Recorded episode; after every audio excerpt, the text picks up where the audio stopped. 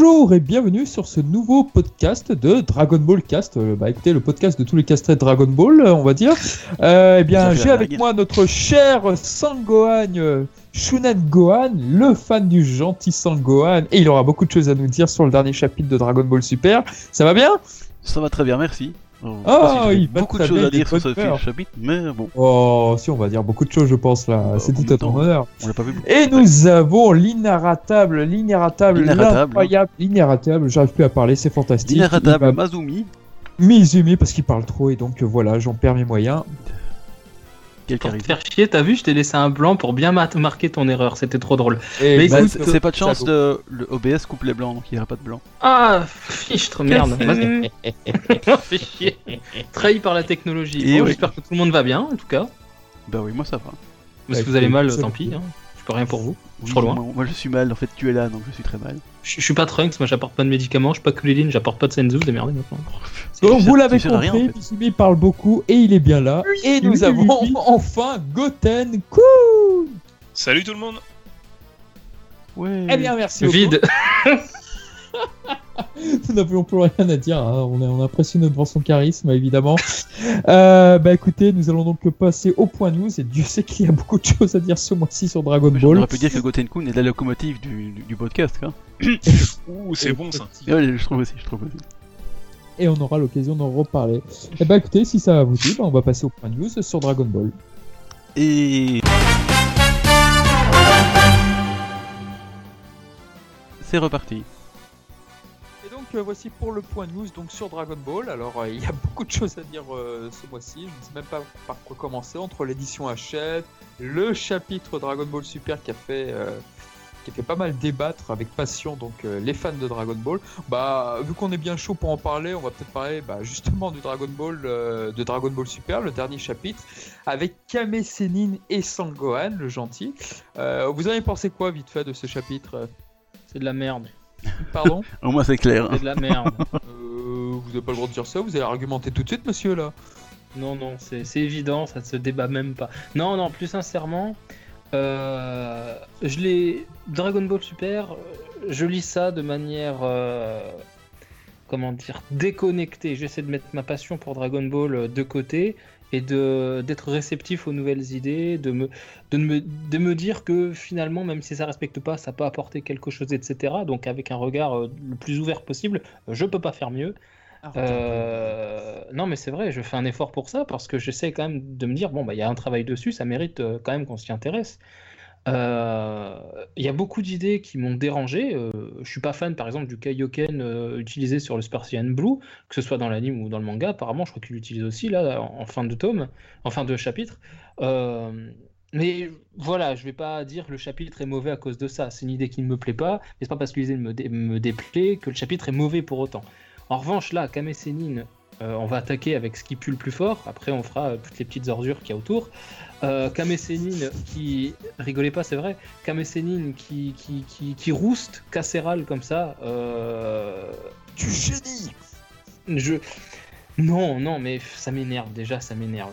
Ça, ça, ça- La dernière fois qu'on l'a vu combattre, Kame Sennin, il se faisait humilier, rouster. Enfin, peut-être pas humilier parce qu'il a eu un finish euh, qui est rentré euh, dans les mémoires, mais il tenait pas contre Piccolo Daimao vieux.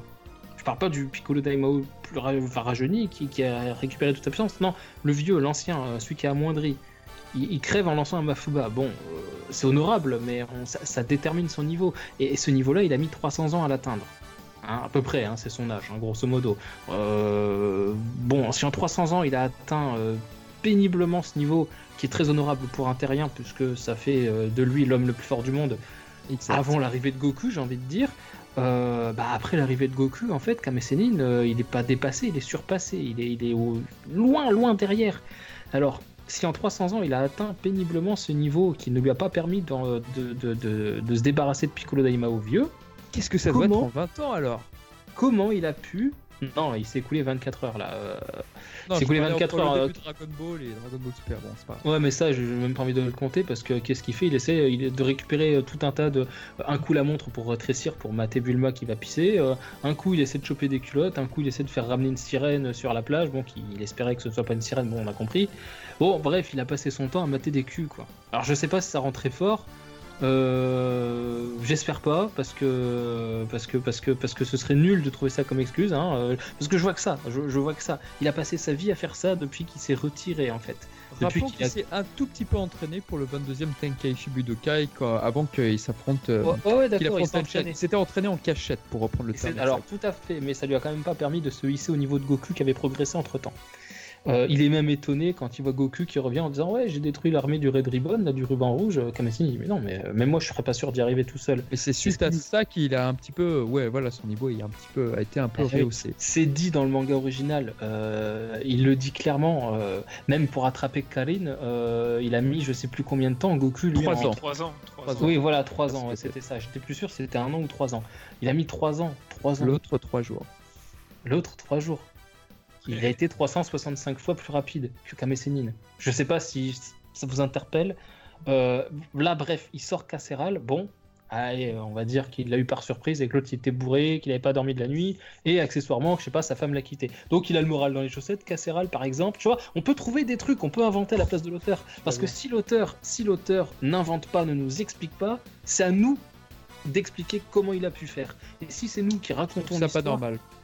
Je trouve que c'est ridicule d'arriver de poser sa merde comme ça dans un chapitre, son idée, et de dire bah les fans justifiez ça vous euh, vous-même, justifiez ça vous-même, démerdez-vous. Moi j'ai mis mon idée de merde, maintenant c'est à vous de trouver une explication pour que ça soit crédible. Si c'est les fans qui doivent raconter l'histoire, euh, c'est ni fait ni à faire, va te faire foutre, reprends ton manga et, et voilà. Moi je peux pas acheter un truc comme ça.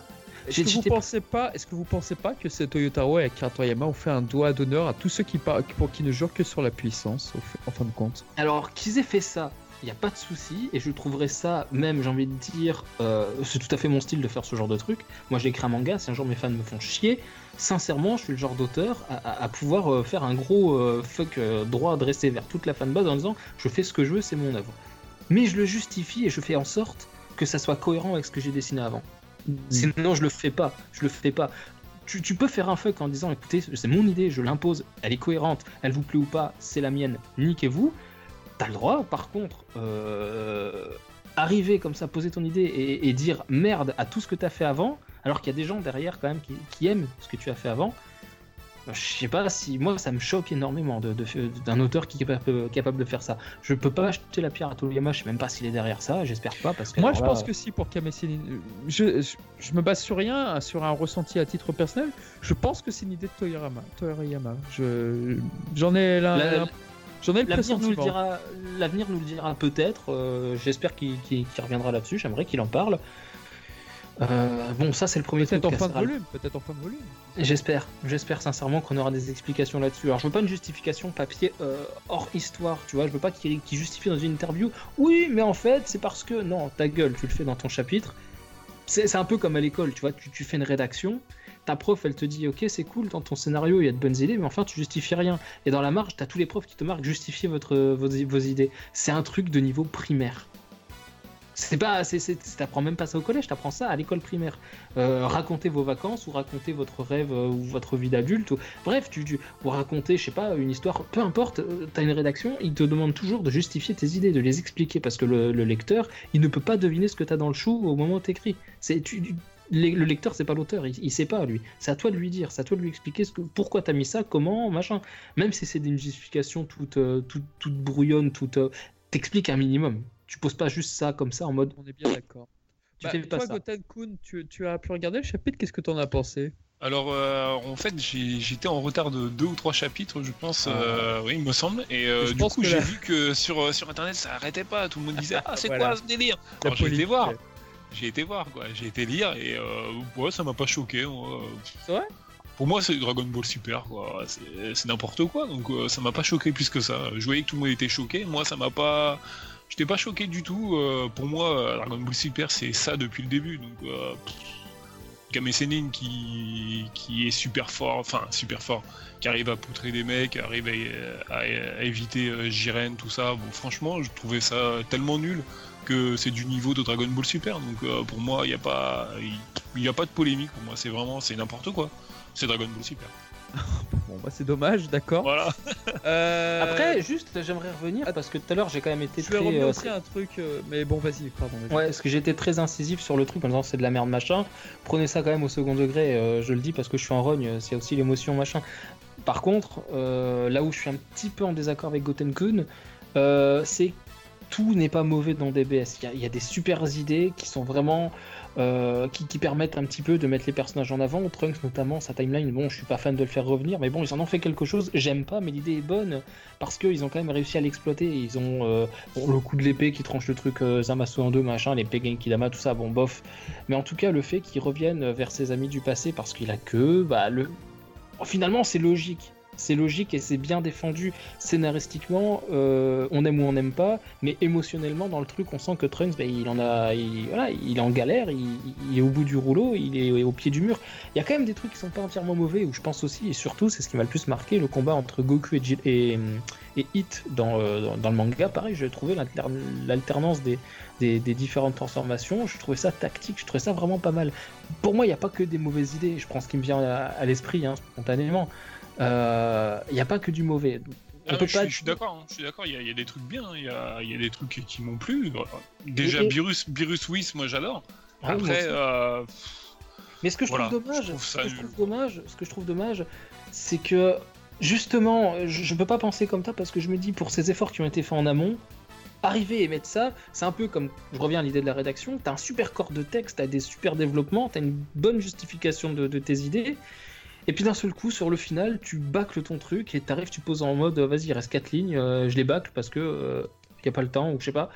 Ça se ressent quoi sur ton travail, ça jure je avec ce qui a été assez- fait avant. Je suis assez. euh, je suis- par- Dragon Ball Super, pour moi, c'est pas Dragon Ball, donc euh, c'est vrai que je suis assez Bien détaché sûr. par rapport à tout ça, donc c'est pour ça que j'ai pas été choqué ni en colère par Ouais, tu- rapport à ce chapitre, parce que vraiment, je suis très très détaché. Pour moi, c'est un énième dérivé qui, qui n'a de Dragon Ball que le, que le nom, et même s'il y a des trucs qui me plaisent dedans, l'ensemble ne tient pas là, ne tient pas debout. Donc euh, c'est pour Mm. moi, c'est vraiment, je suis vraiment très détaché. Ouais. Je suis un peu Bon, d'accord avec ça aussi. Bon. Mm. Et toi, euh, le gentil Sambohan, euh, qu'est-ce que t'as pensé de ce chapitre? Ah, qu'est-ce que j'ai pensé de ce chapitre? Il y avait un certain personnage autre qu'Akami je crois, dedans. Non, non, pas du tout. je- moi, j'ai rien vu. Ah Non, on va. Moi, j'ai. euh, Bon, j'ai- bah, merci. Bah, de rien. Mais voilà, moi, le- le- je suis opprimé di- di- direct, quoi, vraiment. J'ai scandalisé. Non, c'est vrai que moi, euh, en fait, j'ai fait, en fait comme, un peu comme Gotenku. Bon, je lis pas le, chapitre de Dragon Ball Super dès qu'il sort. euh, parce que comme euh, certains d'entre nous, je suis pas vraiment très emballé par Dragon Ball Super. Mais effectivement, je vois d'abord toute la polémique sur Kame Sein, machin, et puis ça y est, que Otaro a, cra- a craqué son slip, tout ça. Je qu'est-ce qui se passe encore? Je veux dire. euh, Donc je dis, bah tiens, j'allais lire ce chapitre du coup, parce qu'il y, a- une polémique tout à fait. euh, euh, je vais surtout, surtout, sur Twitter, je vais y arriver. Ça s'est enflammé comme jamais, je me dis, ça y est, il doit y avoir un truc quoi. Donc je, je vais lire, je vais lire ce chapitre en m'attendant à voir quelque chose de, de vraiment scandaleux. Et bah finalement, bon, c'est vrai que. Allez, je comprends le message que Toyotaro a voulu faire passer avec Kame Sennin.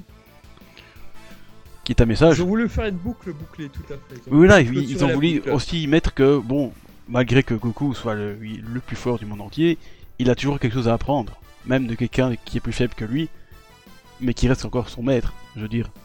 Donc ça, c'est intéressant dans le sens... Euh...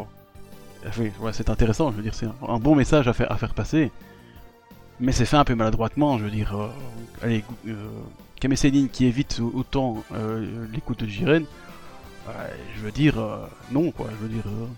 Et d'ailleurs, je trouve que j'avais écouté, euh, j'avais écouté la vidéo des Deadway Times euh, sur ce sujet, et je trouve qu'ils avaient dit un truc intéressant, c'est qu'à la limite que Kame arrête le premier coup de Jiren, ou l'évite le premier coup, pourquoi pas, je veux dire, sur... euh, je dirais pas un effet de surprise, mais je veux dire, pour, pour montrer ce que Kame Sennin voulait, voulait dire, mais qui commence à, à éviter quasiment tous ses coups, je veux dire, euh, oui, non. euh, je trouve qu'il il en fait trop, je veux dire, c'est dommage, parce que du coup, son message passe mal, en fait. euh, et faire passer des messages, c'est pourtant important, mais non. Donc oui, ça, c'était dommage. Pourtant, le message, j'aimais bien le message transmis. Bon, comme Goten Kun, ça m'a pas choqué non plus parce que je considère aussi Dragon Ball Super n'étant pas vraiment. Enfin, moi personnellement, c'est. C'est un manga bonus finalement. Voilà, c'est personnellement, hein, je veux dire, euh, je, je sais qu'officiellement c'est la suite, mais moi je considère ça plus comme, euh, comme du véritable Dragon Ball, euh, sans vouloir faire l'élitiste machin, un truc, euh, euh, ce que je ne suis pas, je veux dire, j'ai loin d'avoir des bonnes connaissances.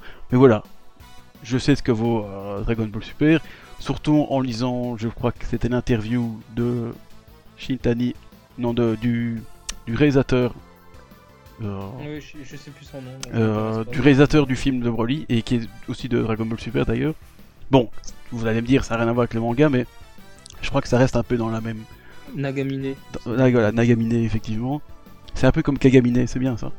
Euh, euh, il disait, voilà, euh, effectivement, si on fait des trucs dans Dragon Ball Super qui sont incohérents avec ce qui était fait avant, Ah, il parlait de. ben c'est pas grave. Je veux dire, oui, Il parlait enfin. du style graphique, je crois, il me semble là. ben, J'avoue que j'ai pas lu l'en- l'entièreté du truc en tout cas, Ah, il me semble que dans le contexte, il parlait de, attention, de le- le- graphiquement parlant de Dragon Ball par rapport aux précédentes séries.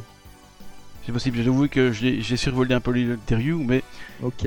mais si jamais c'est pas ça, bon bah désolé, hein, mais, mais je trouve que dans un sens, ça reste, ça reste juste, même s'il a finalement il a peut-être pas dit ça, mais je veux dire, effectivement, moi j'ai l'impression qu'ils ont, ils font des trucs, et si c'est pas cohérent avec ce qu'ils ont fait avant, mais c'est pas grave, tant pis.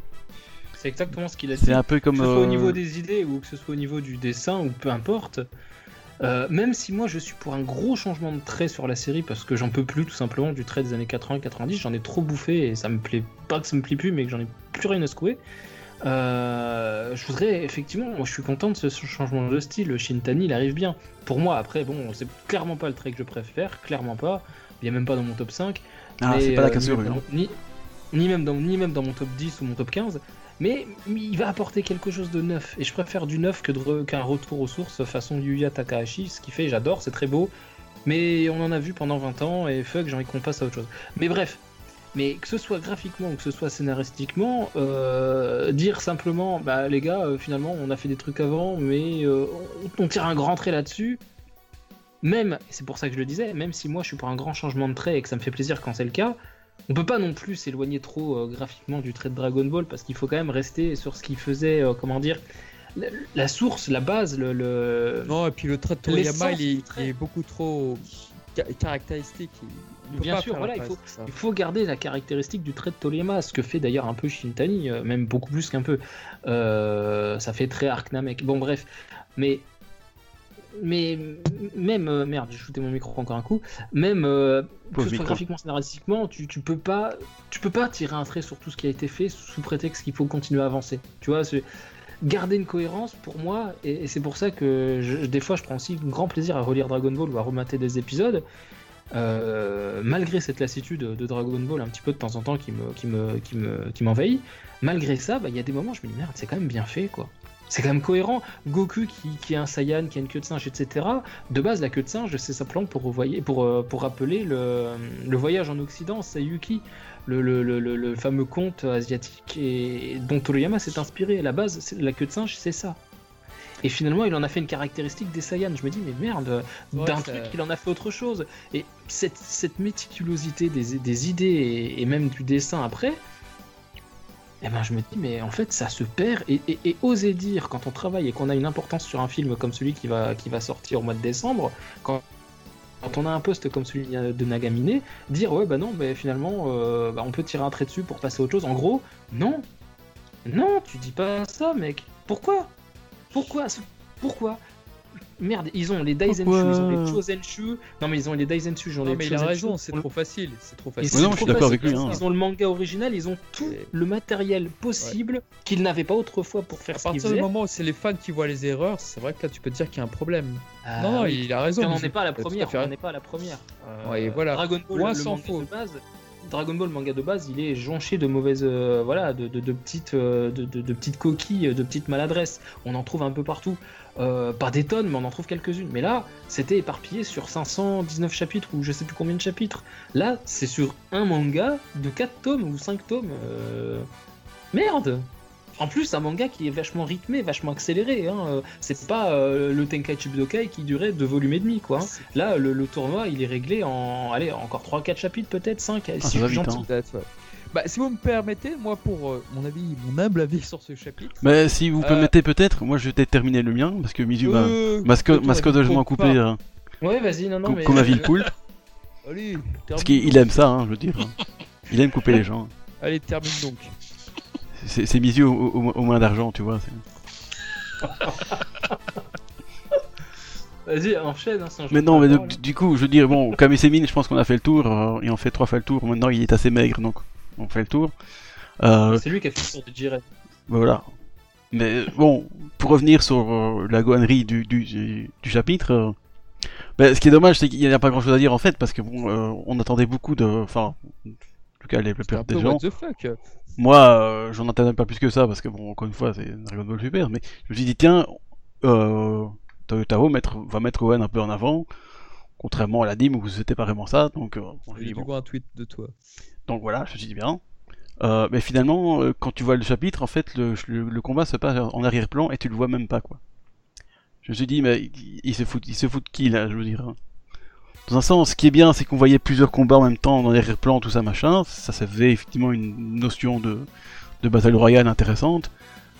Mais je veux dire... Non, parce que tu vois Jiren et Goku qui ont les bras croisés, qui regardent Gohan et en mode Oh, je savais pas que mon fils il était si fort Mais non, mais Goku, DBS, bon, on, reviendra plus sur sa Mais- bêtise. hein. Putain, il aurait dû crever de sa maladie cardiaque, il aurait dit moins de conneries.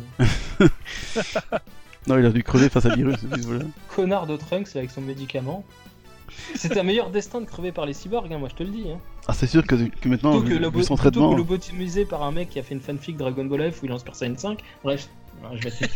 Oui, mais donc voilà, donc moi je suis en fait déçu vraiment de, de voir qu'il n'y avait pas de combat en fait finalement. euh, Bon, euh, alors à la limite que Gohan arrive à, à faire un jeu égal avec euh, enfin pas Caulifla, avec, euh, Kefla. avec Kefla, voilà, avec, Kefta, avec Tefal Kef- si tu veux, c'est pareil. Kefta comme la viande. Kefta. Kefta, ouais aussi. C'est pas vegan par contre.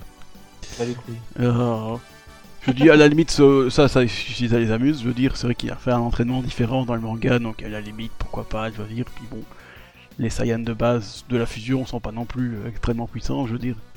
Euh, donc ça, la- Mais non, mais elle défonce euh, Golden Frieza, la grosse brelette là. Elle est surpuissante, elle, elle règne sur le truc, il y a que et- complètement, elle, elle, Ouais, euh, Elle est a presque surpuissante. vaincu euh, euh, Golden Freezer. Attends, et là Gohan il arrive à vaincre cette- ce personnage qui en plus est fusionné avec une autre. What the fuck? Ah ben je m'en souvenais plus honnêtement. C'est. Indéfendable. Mais Ouais, euh, une comme- question, ça se passe comme comment euh, dans l'animé? Qu'est-ce qu'il y a un peu. Non mais. Ouais. Ça se passe comment dans l'animé? Parce que j'ai pas. Dans l'animé, bah, t'as un magnifique.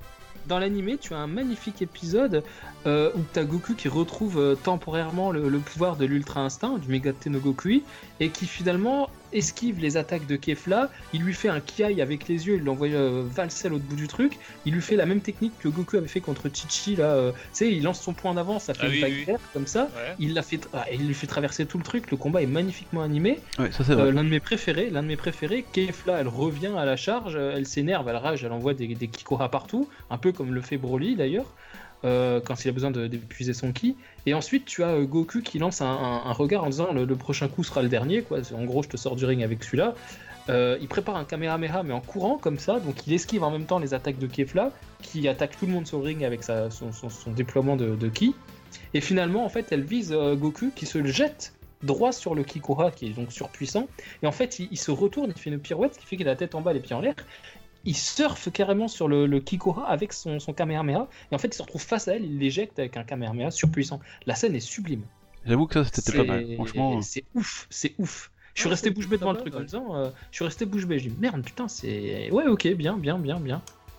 Et c'est un, c'est un des trucs mieux dans le man- dans l'anime que dans le manga parce que la plupart Ouais, du temps, moi, moi j'avais préféré le- ce que a fait Toyotaro, mais là je trouve pour Kefla Gohan, euh, je veux dire, euh, pourquoi changer le truc si c'est pour rien faire? Je veux dire, c'est un peu dommage quand même, hein, je veux dire. Bah, il- il se passe des trucs, mais on les voit pas. On nous les raconte Oui. pas. Ça, c'est ça qui est On nous dommage, je veux montre dire. le- on nous montre le final. C'est genre, tu lances le film, tu lis le synopsis, et générique de fin avec la scène de fin. euh, Non Ouais, mais, mais non, mais tu nous teases avec un synopsis de fou, euh, avec un, un- une bande-annonce, un trailer, ce que tu veux, et puis en fait, tu commences le film. Ah, ils, ils te promettent tout un tas de trucs au début du chapitre en disant ouais, ça va être fou. tu, tu, tu avances 30 secondes de film, t'es au générique de fin avec le dénouement, la chute. Mais non, mais moi je veux pas voir la chute, je veux voir comment on en est arrivé là. Comment Kefla elle a battu Gohan, enfin elle a réussi à la mocher. Comment Gohan il a réussi à la mocher elle, tu vois? Même si c'est complètement incohérent, je veux le voir. Euh, quitte à- oh, Là, on. Merde, y a rien à dire.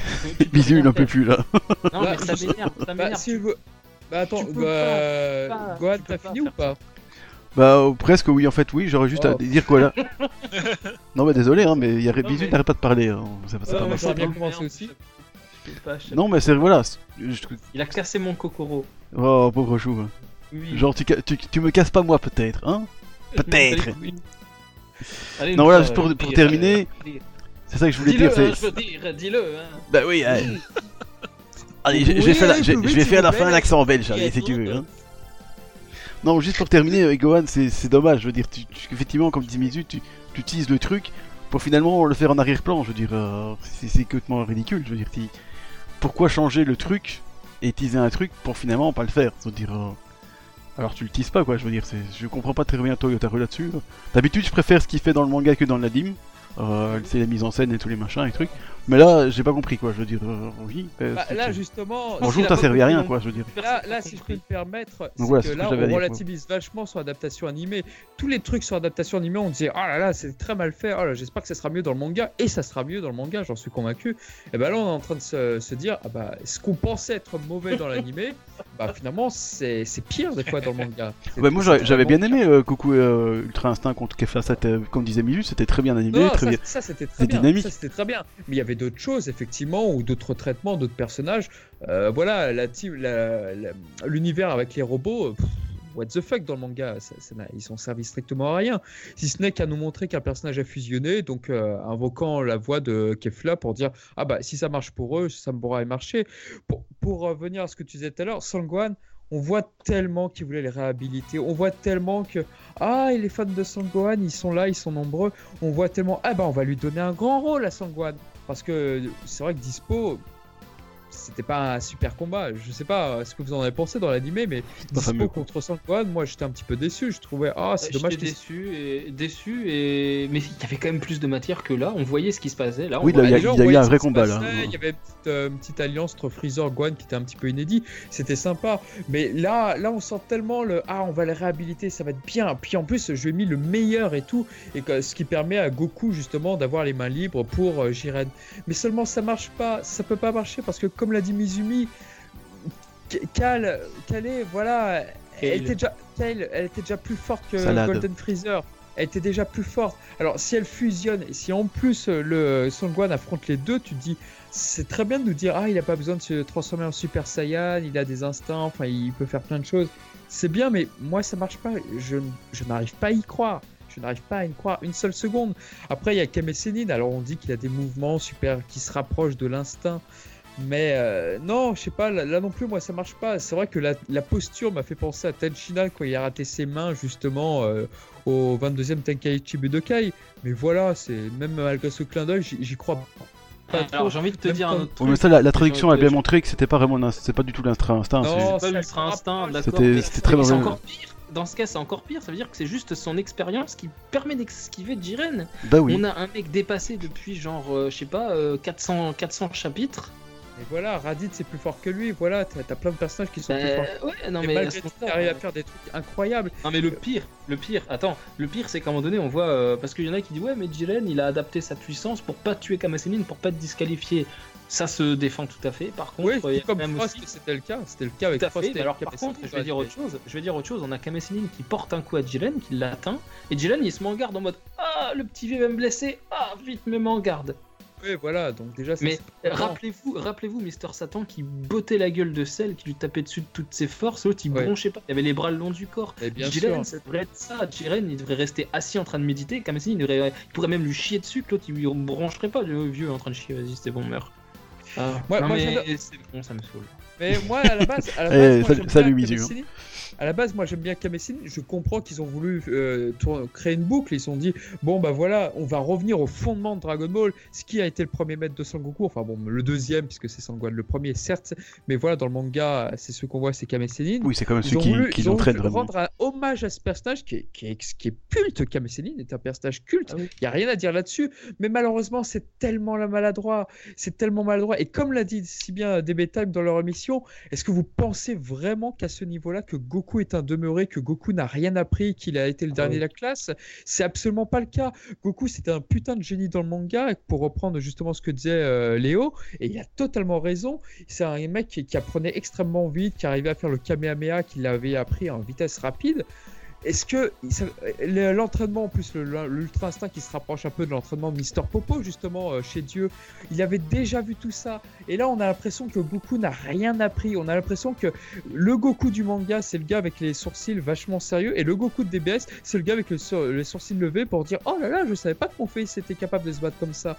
Non, mais c'est vrai que je comprends le coup de gueule sur euh, Son Goku de DBS. Je comprends qu'on puisse trouver que euh, honteux parce que c'est vrai que moi, j'ai vraiment du mal et encore plus avec ce chapitre-là. Voilà, c'était mon Mais petit il y Alors, avait- je, veux- je veux dire il y a- un autre truc. Vas-y, euh, Goten Kun, parce que ce sera a- très bref il y avait- après pour moi. Il y avait, euh, il y avait déjà eu le cas euh, avec euh, quand Vegeta et Son Goku s'en- s'entraînaient avec Whis. Whis euh, disait à Son Goku un truc du genre euh, ouais tu, tu tu fais trop de, de mouvements inutiles Oui, ça bon, alors que ça on revient là-dessus dans ce chapitre. On revient justement sur la parole de Whis. il, il a appris ça, il a dépassé ça depuis son entraînement chez Kamisama de toute manière donc euh, c'est Ah c'est pour ça que je trouve que c'est ça n'a ça n'a aucun sens tout ça. C'est indécent. Voilà, c'est ne pas respecter les personnages et l'histoire qui a été mise en place euh, depuis depuis tant d'années et du coup en fait on revient on reprend les bases euh, parce que voilà on n'a pas d'autre idée. Parce que, parce que bases. Goku, parce que Goku, apparemment, il sait pas les apprendre, les bases. C'est un gros nulos. il Bah, retient d'après ce rien, il fait pas attention. C'est c'est le dernier cul de la troupe, tu vois. Il est chômeur en plus, c'est terrible. hein. Non, Oh là il est, là, il a- il s'est non, il est un clair. Non, non, mais attends, non, par contre, je vais dire un truc euh, qui n'a jamais encore été dit, ou alors si quelqu'un l'a dit, euh, coucou à toi, fais-toi ça, fais-toi connaître. Euh, à un moment donné, parce que je suis retombé sur, ce, sur, ce, sur cet épisode, Goku, quand il affronte Tenshin Han, ça fera plaisir à, à, à quelqu'un par ici qui apprécie le personnage. Qui a percé- a- a apprécié ce personnage pourri, vraiment non, il est bien Tenshin Han, c'est Personne. un des meilleurs terriens. Après, il y a Jalobé. Euh, non, mais quand il La fait pour la deuxième fois et qu'il lui dit, qu'il lui dit, euh, ok, alors euh, t'as perdu, euh, je vais dénoncer les, les points faibles de ta technique là quand tu utilises le- la démultiplication des corps. Ouais. Euh, Shishin no Ken, t'as Goku qui lui dit tes yeux c'est un- c'est c'est ton premier point faible, tu comptes trop dessus. Le deuxième point faible c'est que euh, c'était quoi déjà de- Ah oui, c'est au niveau de, de Sa force a été divisée. voilà, sa force a été divisée par 4 et que du coup ça crée en lui bah, une plus grande faiblesse, il peut les avoir un par un. Euh, donc du coup Goku, s'il a été capable d'analyser tout ça en un combat alors qu'il était- devait faire face à 4 Tenshinhan simultanément, s'il n'est pas capable d'analyser le truc, de faire attention, de regarder, d'esquiver, de, de, de, de jauger son adversaire, de, de, de, de- de l'étudier, j'ai envie de dire, en, en plein combat, de se dire putain c'est quoi son point faible, ok c'est ça, ah ok. Mais c'est ce qu'il fait depuis le début de Dragon Ball Ah oui. en fait. C'est ce qu'il fait depuis le début. Alors, Kame Sennin, il peut pas dire, ouais, mais Goku, euh, observe un peu tes adversaires, euh, eh, tu devrais penser à esquiver. Mais, mais il fait ça depuis le début. Dis pas que tu dois apprendre à le faire alors que tu le fais déjà et il le fait mieux que Kame Sennin. En mode, euh, je le fais tellement mieux que toi que tu devrais prendre exemple sur moi. Mec, si tu savais vraiment esquiver des coups, tu te serais pas fait rouster par Piccolo Daimao pendant 200 ans à, galérer à claquer des dents. Euh, à se dire, ouais, euh, faut pas qu'il sorte de, sa, de son autocuiseur parce que sinon on est dans la merde. hein. Euh, si tu sais esquiver, pourquoi t'as pas esquivé Piccolo Daimao de la même manière et que tu l'as pas fait un Mafuba dans le dos là comme un. Non, mais non, ça En tient fait, pas c'est de- très simple. Et là, t'entends le générique de Yu-Gi-Oh! comme dans dans la parodie abrégée. Oui, oui. Ça y est, c'est l'heure du duel, c'est ça? Voilà. Non, mais on est Non, mais là, là, tous c'est même d'accord plus un sur le duel. Là, c'est chapitre. c'est plus un duel. Non, là, mais on est tous d'accord blague, sur le chapitre. blague. Il nous a vraiment tous énervés, je pense. Et bon, il y avait, il y avait de bonnes choses sur Kame Sennin, je comprends l'hommage, mais bon, malheureusement, c'était C'est- maladroit. C'était foutu. très très maladroit. C'est tout foutu comme ça. Très très Euh, bah, L'autre point de news, euh, peut-être qu'on va aborder sur euh, rapidement du coup. Euh, Oui, bah, le parce que manga là on est à une demi-heure quand même. Ouais, le, le manga Dragon Ball Hachette. Est-ce que quelqu'un l'a acheté?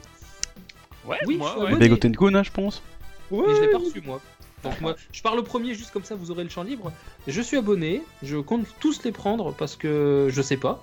Euh, Parce que j'ai envie. Je sais pas, je sais pas. Je dis tiens, vas-y, je vais les prendre. Euh, non, je crois que peut-être que ça fera beau sur une étagère, je pense. Mais non, non, non. En fait, j'en sais rien. Juste, je vais. En les- chauffage, c'est bien aussi. Je vais- ouais. je vais, je vais regarder un peu ce que ça vaut, machin. Si ça me déplaît, j'arrête l'abonnement.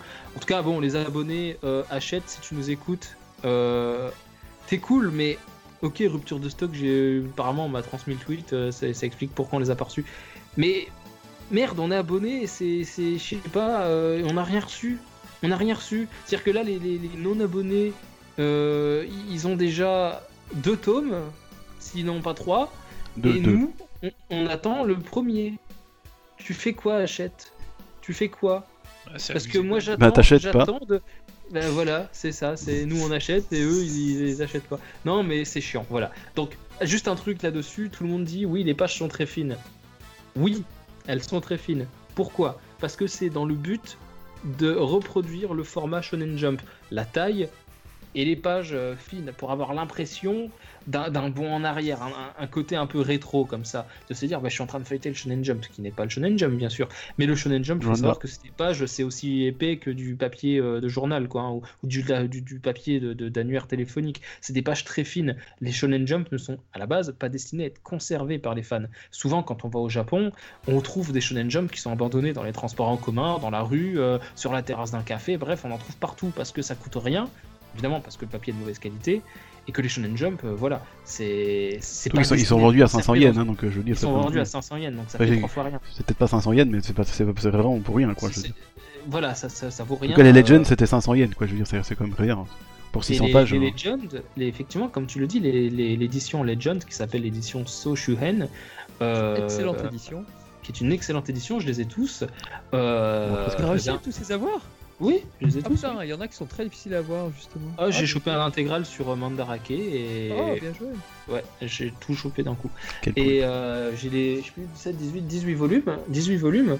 Et c'est de la même manière que, que, que l'édition de Hachette. Le, le format est grand, c'est un format euh, A4 avec des pages très fines et une impression qui n'est pas celle de la perfecte édition. Faut pas, on peut pas attendre d'une édition qui a pour objectif de, de- de donner un aspect un peu brouillon, un peu vieillot, un peu, euh, un peu façon Shonen Jump. On peut pas lui reprocher d'avoir une mauvaise impression c'est le, le, le principe même de son existence, c'est le but même de son existence.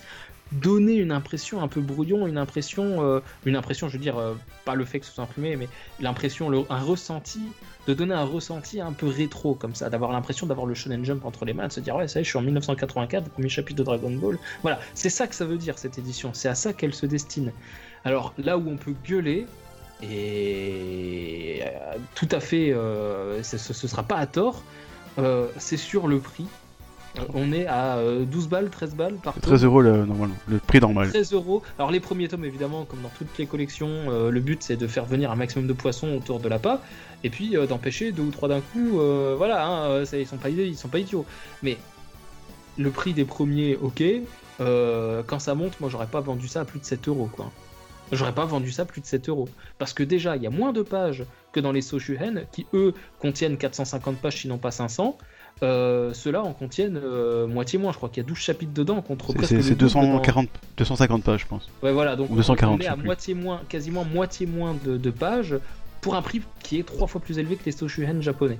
Les Soshuhen, donc je rappelle, qui sont l'édition qui souhaite se rapprocher du Shonen Jump. Il y en a 12, vous tapez Dragon Ball Legend, Soshuhen, et vous verrez, euh, c'est des gros volumes, machin. Bref, le Avec des croquis préparatoires, des fois qui sont totalement inédits, qui n'étaient pas dans les artbooks, soit dit en Voilà, passant. avec du Tout véritable contenu bonus, du véritable Notamment sur Super Bon, il Vegeta. il y en avait, en pas beaucoup, hein, mais. Ah, Super Vegeta, il était, pas... il était superbe, ça. C'était une belle Mais- découverte. Ah ouais, non, j'étais content de, les- content de le voir. hein. Mais euh, bref, pour revenir là-dessus très très brièvement, après je vous laisserai faire le truc. Très Voilà, brièvement, euh, ouais. le prix, le prix, non. Les gars, brièvement. achètent, vous vous raclez là, vous vous raclez. Vous vous raclez comme Toyotaro avec son chapitre. Euh, voilà. ah non, mais lui, je vais lui mettre des quenelles. Hein. euh, Je l'ai mauvais, lui. Franchement, pourtant, je suis pas fan de DBS, mais vous voyez, ça me touche quand même, ça me fait chier, vraiment. Ça me casse le cocoro. Oh. C'est comme le prix d'achète, eux aussi vont manger. Parce que, La euh, t'égare. oui, je vais passer Super Saiyan 3, ça- comme Caulifla là, elle espère, là, je revends elle. Enfin, c'est moche, ça fait des Moi je dis. RT si c'est triste. Ouais, RT, c'est. RT, si tu respires aussi. Mais du coup, euh, Bon, bah du coup, euh, bah du coup, bah, peut-être que Goten peut nous en parler vu que toi tu as reçu l'édition en fait chez toi, enfin tu l'as acheté en magasin même. Ouais, ouais, tout à fait. J'ai été, j'ai été l'acheter parce que bon, j'avais quand même des des avis que je voyais sur internet comme quoi c'est vrai que le papier était pas terrible, tout ça. Donc je me suis dit de toute façon pour 4 euros, euh, voilà, c'est pas pas grand chose, je vais aller l'acheter. Et en effet, été vachement déçu. Je m'attendais vraiment pas à, une qualité de papier telle. Et euh, bon après, je comprends l'idée de vouloir se, se rapprocher du jump, tout ça, mais bon, c'est vrai que je trouve ça vraiment, vraiment bas de gamme pour un tel prix, comme tu l'as dit. C'est vrai que c'est abusé, quoi. 13 euros pour ça, franchement, ça ne les vaut clairement pas. Et ça sera sans moi, ça c'est sûr. Et euh, en fait, j'ai trouvé que les, du coup, les- le papier est très, bah, voilà, c'est du papier recyclé, c'est un peu jaunâtre. Alors, j'imagine pas comment il va, il va vieillir. Euh, les pages, euh, on voit à travers la page, la page qui est au verso, surtout les pages couleurs, qui rendent pas très bien. Et d'ailleurs, tout à l'heure, on en parlait et j'ai feuilleté un petit peu. Et il y a la page 30 qui est absolument horrible au niveau de l'impression. Euh, faut que je retrouve la page 30, c'est une page couleur. c'est après la page 29. Ouais, voilà, j'ai trouvé ça. Effectivement, tu, le savais. Oh la vache. Et bah attends, je, je- je suis bon, qu'est-ce que tu veux, je suis devant. Ah, j'avoue, ouais, ouais. Et du coup, non, c'est très flou, c'est c'est très. Enfin, je trouve ça vraiment moche. L'impression est très, très, très moche là-dessus, surtout sur cette page. Pourtant, la page, euh, du coup, le, V- le, le recto est pas. Voilà, tu, on voit à travers la page, mais c'est pas. L'impression est quand même euh, assez bonne, mais euh, sur la page 30, c'est c'est vraiment horrible. Donc, euh, vraiment, je trouve que c'est. c'est- C'est beaucoup trop cher. 4 euros, ça les vaut, mais plus, à mon avis, c'est vraiment abusé. Non, C'est marrant parce que moi j'ai- j'ai j'ai l'édition euh, Legend ici avec le numéro 1, donc la page 30 dont tu parles. Ouais. Et j'ai pas l'impression que ce soit. Donc on a dit c'était Hachette qui s'est planté ou je sais pas parce que moi je. Euh, je sais pas, mais c'est très flou, c'est Mais c'est vrai que c'est un- limite. euh, Enfin, je sais pas, c'est. C'est vraiment pas beau. du coup, c'est vraiment la taille du format quoi qui est inédite Ouais, ouais. par rapport à l'édition de luxe Kanzenban. Mais du coup, ouais, l'édition Kanzenban, je trouvais qu'elle apportait vraiment un gros plus au niveau du format. Je trouvais que ça, on redécouvrait complètement le manga. Et euh, là, c'est encore plus grand, mais ça me. Alors, Ah, c'est peut-être l'impression du papier qui. C'est peut-être l'impression, enfin le, le, le, for- le- la qualité du papier qui fait que ça, ça donne pas très bien, mais j'ai pas trouvé un, un truc en plus au niveau du, du format. Contrairement à la Kanzenban, euh, l'édition perfecte, qui est vraiment quand je l'ai commencé, j'ai vraiment redécouvert le manga, les dessins, pète, c'est vraiment c'est vraiment magnifique de voir un format un peu plus gros qu'un format euh, classique. Mais là, non, je trouve qu'il n'y a pas de il n'y a, pas de plus-value en fait, je trouve. Après, il faut vraiment être un gros collectionneur et et voilà, se dire je vais mettre plus de 400 balles euh, dans une collection pas très de, de pas très bonne qualité et du coup euh, je, le, je le conseille clairement pas. Bon, Ouais, pis. Est-ce que, est que tu as le deuxième tome sous la main ou pas? Ah non non du tout du tout non. Ah, j'aurais Ça- voulu savoir si on pouvait commencer à voir l'entraînement de Goku avec Kame Sennin pour voir si c'est un mauvais élève ou pas en fait.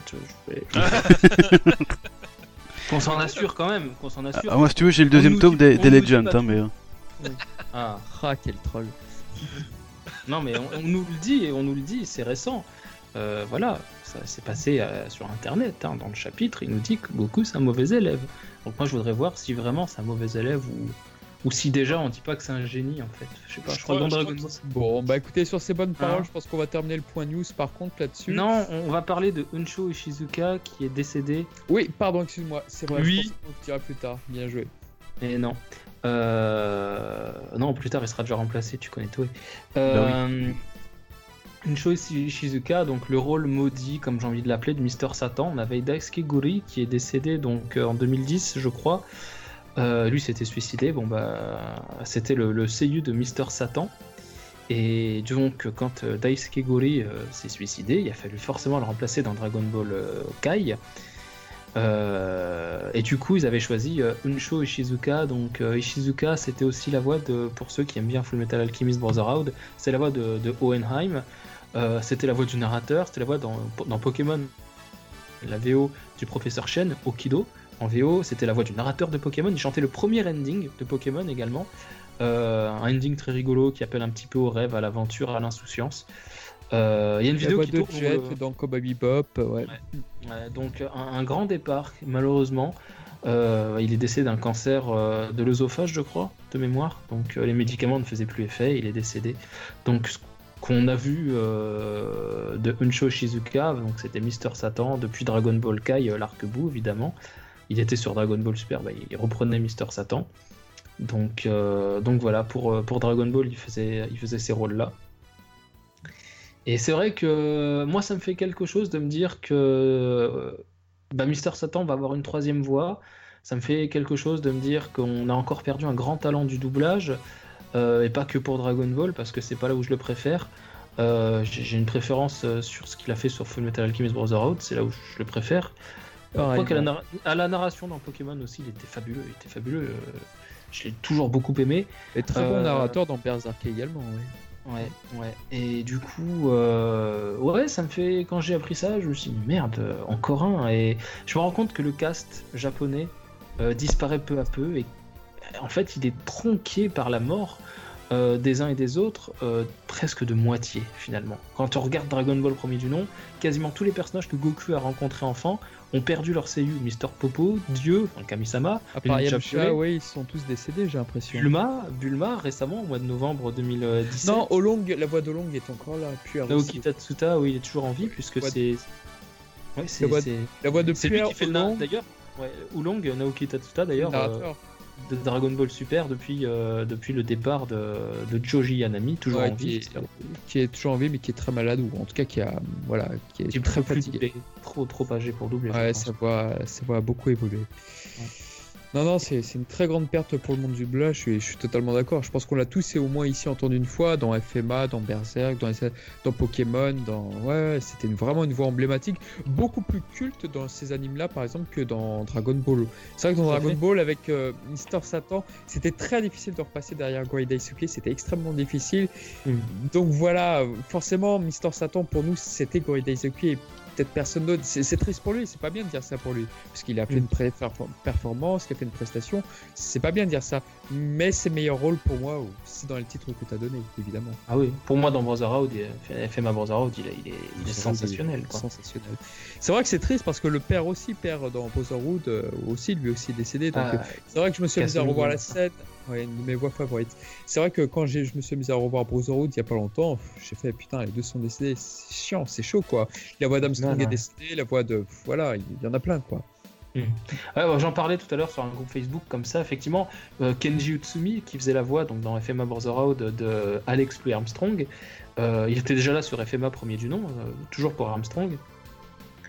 Pareil, décédé en 2000, euh, Ouais. 2000, 2000, 2000, euh, 2011 ou 2012 dans ces eaux-là, je crois. 2000 non, 2000 2013 ou 2000 2014, 2014. Ah, euh, je pensais que bah- c'était plus tôt. non, non, euh, non, non, Utsumi, Kenji Utsumi, il est décédé Après euh, Battle of God.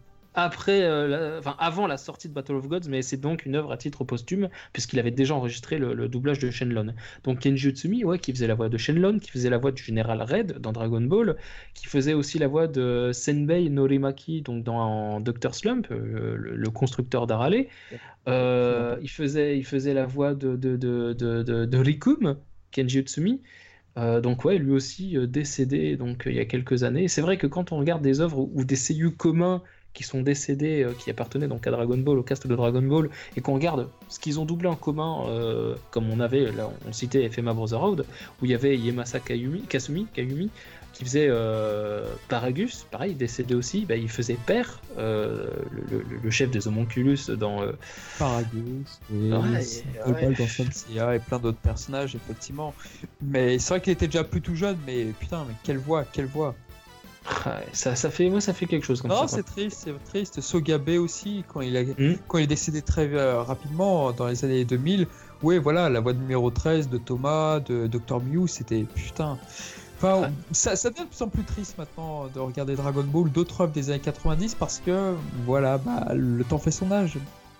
C'est ça, ouais. Et là, c'est pareil. Ce qui met le- la grosse claque, c'est la voix de Bulma, euh, disparue. euh, Bulma disparue en, en novembre 2017. À Hirometsuru, c'était vraiment très, très étrange parce que ça arrivait tellement brutalement, c'est. Ça, Ouais. fait, ça fait partie de ces voix où tu avais tellement l'habitude que tu disais, oh, c'est comme Nozawa, c'est comme. euh, voilà, c'est. Elles resteront à jamais, voilà. Et en fait, non. Et c'est pour ça que maintenant, on avait tous vachement peur pour Nozawa. On est un peu parano parce qu'on se dit, Ah bah voilà, on, on peut avoir ce genre de mauvaise surprise exactement et c'est et, je- Mm. rappelons que contrairement à ce qu'on dit certains mauvais youtubeurs ou influenceurs pardon on dit maintenant ce n'est pas Bulma qui est morte, c'est une comédienne, c'est un être humain qui est décédé. Voilà, c'est Mm. c'est vrai que c'est- ça c'est une phrase qui m'énerve quand on dit euh, Bulma est morte. Non, c'est c'est un être humain, c'est une artiste, une très grande artiste qui est décédée avant ça, qui avait fait bon nombre déjà de personnages auparavant. Oui. Je crois qu'on moi j'ai en tête Sansia évidemment, mais bon, il y, il y en a plein d'autres évidemment. Euh, voilà, c'est- très dommage. Vraiment, euh, Mitsuru, c'était vraiment le décès qui, qui touchait en plein cœur dans Dragon Ball. Je veux pas euh, dire que le décès là dont on parle est beaucoup moins important, c'est juste que elle, elle était là depuis le début de l'aventure, depuis la première diffusion, elle était là. Donc euh, voilà, Depuis le premier épisode. premier épisode, la première diffusion et sa voix- même si sa voix n'avait pas été choisie par Akira Toriyama, contrairement à Nozawa et contrairement à, à la voix de Rikum, la merde. Oh putain. Kenji Utsumi. Kenji Utsubi, voilà, contrairement à ces deux comédiens qui, qui, eux ont été choisis par Toriyama euh, lui-même, peut-être qu'elle n'était pas choisie par Toriyama, bon c'est dommage, mais en tout cas c'était vraiment euh, c'était une belle vitrine pour Dragon Ball, c'était une belle euh, c'était une très belle femme et vraiment un très beau talent. Donc euh, voilà. Ouais, c'est c'est vrai que moi maintenant que j'entends sa voix, je me dis merde, elle est décédée. Alors que Bulma, elle était encore jeune, hein, sa, sa comédienne, hein, euh, 57 ans, 58 ans, euh, c'est très jeune, c'est très très jeune. Euh, c'est brutal, c'est ouais. Et là, encore un, encore un, euh, pareil, mort de maladie. Et je- moi, je pense euh, Masako Nozawa, je pense Norio euh, Wakamoto, la voix de Cell aussi, qui arrive sur les 70 ans. Ouais. Euh, je pense à la, la voix de de Vegeta, Vegeta est un peu plus jeune, il, a peur, il approche la soixantaine. Je pense aussi à la voix euh, de Frieza, euh, la voix de Piccolo, euh, la voix de Joji Yanami, le narrateur. Il est plus présent encore, Joji Yanami. Bon, il est plus sur, Dragon Ball Super. Il a fait les 10-12 premiers épisodes. Après, c'est Naoki Tatsuta, la voix de Oolong, qui a pris le relais à la narration. Et il a été remplacé sur Kaiyo. Il avait déjà été remplacé sur Babidi alors qu'il était encore sur Dragon Ball Kai. C'est plus lui qui le faisait. C'était euh, c'était Bin Shimada, la voix de Broly sur Babidi, pourquoi pas Pourquoi pas, j'ai vomi. Euh, pourtant j'aime bien ce qu'il fait Bin Shimada, mais enfin non, il y a des rôles, bref. Je vais pas refaire du... écouter Senseiya des fois. Voilà. Euh, mais ouais, Joji Yanami, qui est le plus ancien, qui est plus ancien que Masako Nozawa, qui approche plus les 90 ans que les 80 ans, je me dis merde, lui le jour où il décède, je vais, je vais, je vais très mal le vivre parce que c'est un peut-être mon seiyuu masculin préféré, parce que pour la narration de Dragon Ball, j'ai jamais entendu un narrateur euh, me captiver autant. Euh, c'est juste pour moi le meilleur narrateur de la planète, euh, toute langue confondue. Euh, ouais, ça va me faire quelque chose. Joji Yanami, euh, il faisait le, le père de Bulma. Enfin, il, il le faisait, je parle comme si c'était décédé, ce qui n'est pas le cas, mais enfin. Il n'est plus Ah, sur la série. Il n'est Non, plus sur la série. pas d'accord. Moi, le- le meilleur, le meilleur commentateur, le meilleur narrateur pour moi, pour l'instant, il est encore C'est celui vivant, d'Olivier mais- Tom, c'est celui d'Olivier Tom dans, dans Non, la c'est non, non, c'est Hideyuki Tanaka. Le jour où Hideyuki Tanaka va décéder et qu'on le veuille ou non, c'est put- un putain de vétéran. Ça va être, euh, ça va être très triste, aussi aussi triste que le comédien que tu viens de dire, parce que lui aussi, il a une euh, pléthore de voix dans les narrations, dans les animes, qui est, qui est assez importante. Voilà. Alors moi, je dis pas en termes de talent ou d'interprétation, etc. Je parle pour moi dans mon cœur. En fait, c'est vraiment un ressenti personnel. Ah ouais, c'est pas, c'est c'est pas, aussi, c'est- c'est pas un regard, c'est pas un regard euh, destiné à dire il est meilleur narrateur ou moins bon. Quand non, je mais dis je comprends qu'il t'ait marqué, je comprends tout Voilà, à fait. pour moi, respecte. Dragon Ball, euh, c'est un peu comme si tu te mettais à côté de lui, qu'il te tenait le livre dans les mains, puis qu'il allait te le raconter. Moi, j'ai toujours eu cette impression comme ça de, de, de un peu comme on dit, Père Castor, quoi. Il prend son, son livre, Ouais, il dit, bah. Viens bonhomme, je vais te raconter une histoire, ça s'appelle Dragon Ball, et puis après il commence Mukashi Mukashi machin, euh, le fameux, euh, euh, la fameuse phrase d'accroche de Dragon Ball, loin, loin dans les montagnes, à des centaines de milliers de kilomètres, peut-être pas des centaines de milliers, des milliers de kilomètres tout court de la, de la grande ville, bref, ce, ce- ce- cette phrase d'accroche comme ça, qui d'ailleurs n'est pas la même, pour ceux que ça intéresse, n'est pas la même dans, la, dans le manga que dans l'animé. C'est- Que je parle bien de la, de la, VO, hein, de l'animé, c'est pas tout à fait la même. Elle veut dire la même chose, mais c'est pas tout à fait la même chose. Euh, elle est remaniée. Bref, euh, ouais, Joji Yanami, le jour où euh, il y a lui, Masako Nozawa, il y aura Norio Wakamoto qui fait partie de mes préférés, la voix de. Euh, il y en a quelques-uns comme ça. Ah, ça va être quelque chose. Ça va être vraiment quelque chose. Mais surtout Yanami. Quoi. Lui, c'est. parlait tout à l'heure un peu parano. Dire, merde, putain, demain je vais ouvrir le internet, je vais lire Joji Yanami, bim décédé. J'ai un peu cette, cette, cette appréhension de, de- de- de regarder internet quand je vois l'âge des, des comédiens qui avancent comme ça. Et surtout qui partent très jeunes. Quoi. Euh, Ouais. Bon, Euh, bah, même pas la soixantaine. c'est- ouais. Assez. Non, non, mais je comprends. Ouais, c'est un point news, c'est le point news de la merde là. euh, Ouais, là, c'est vrai. Non, mais euh, c'est plus celui-ci que n'importe quel autre. Plus- Toyotaro, les Non, décès. plus euh, mais plus celui-ci que n'importe quel autre pour parce que bon voilà on parle d'êtres humains qui sont décédés et forcément ça nous touche énormément. Bon bah écoutez si vous le voulez bien bah, on va peut-être passer au top du podcast si vous êtes encore là. Ah non, ils sont tous morts, je crois. Euh, ils sont tous morts. bon bah on va se En bonne retrouver valeur. tout de suite. On va retrouver tout on Ils sont comme le chapitre de de suite sur le sur le thème de ce podcast. Je n'arrive plus à parler tellement vous me voilà vous me perdez. Eh bien, passons alors au thème. Et je coupe.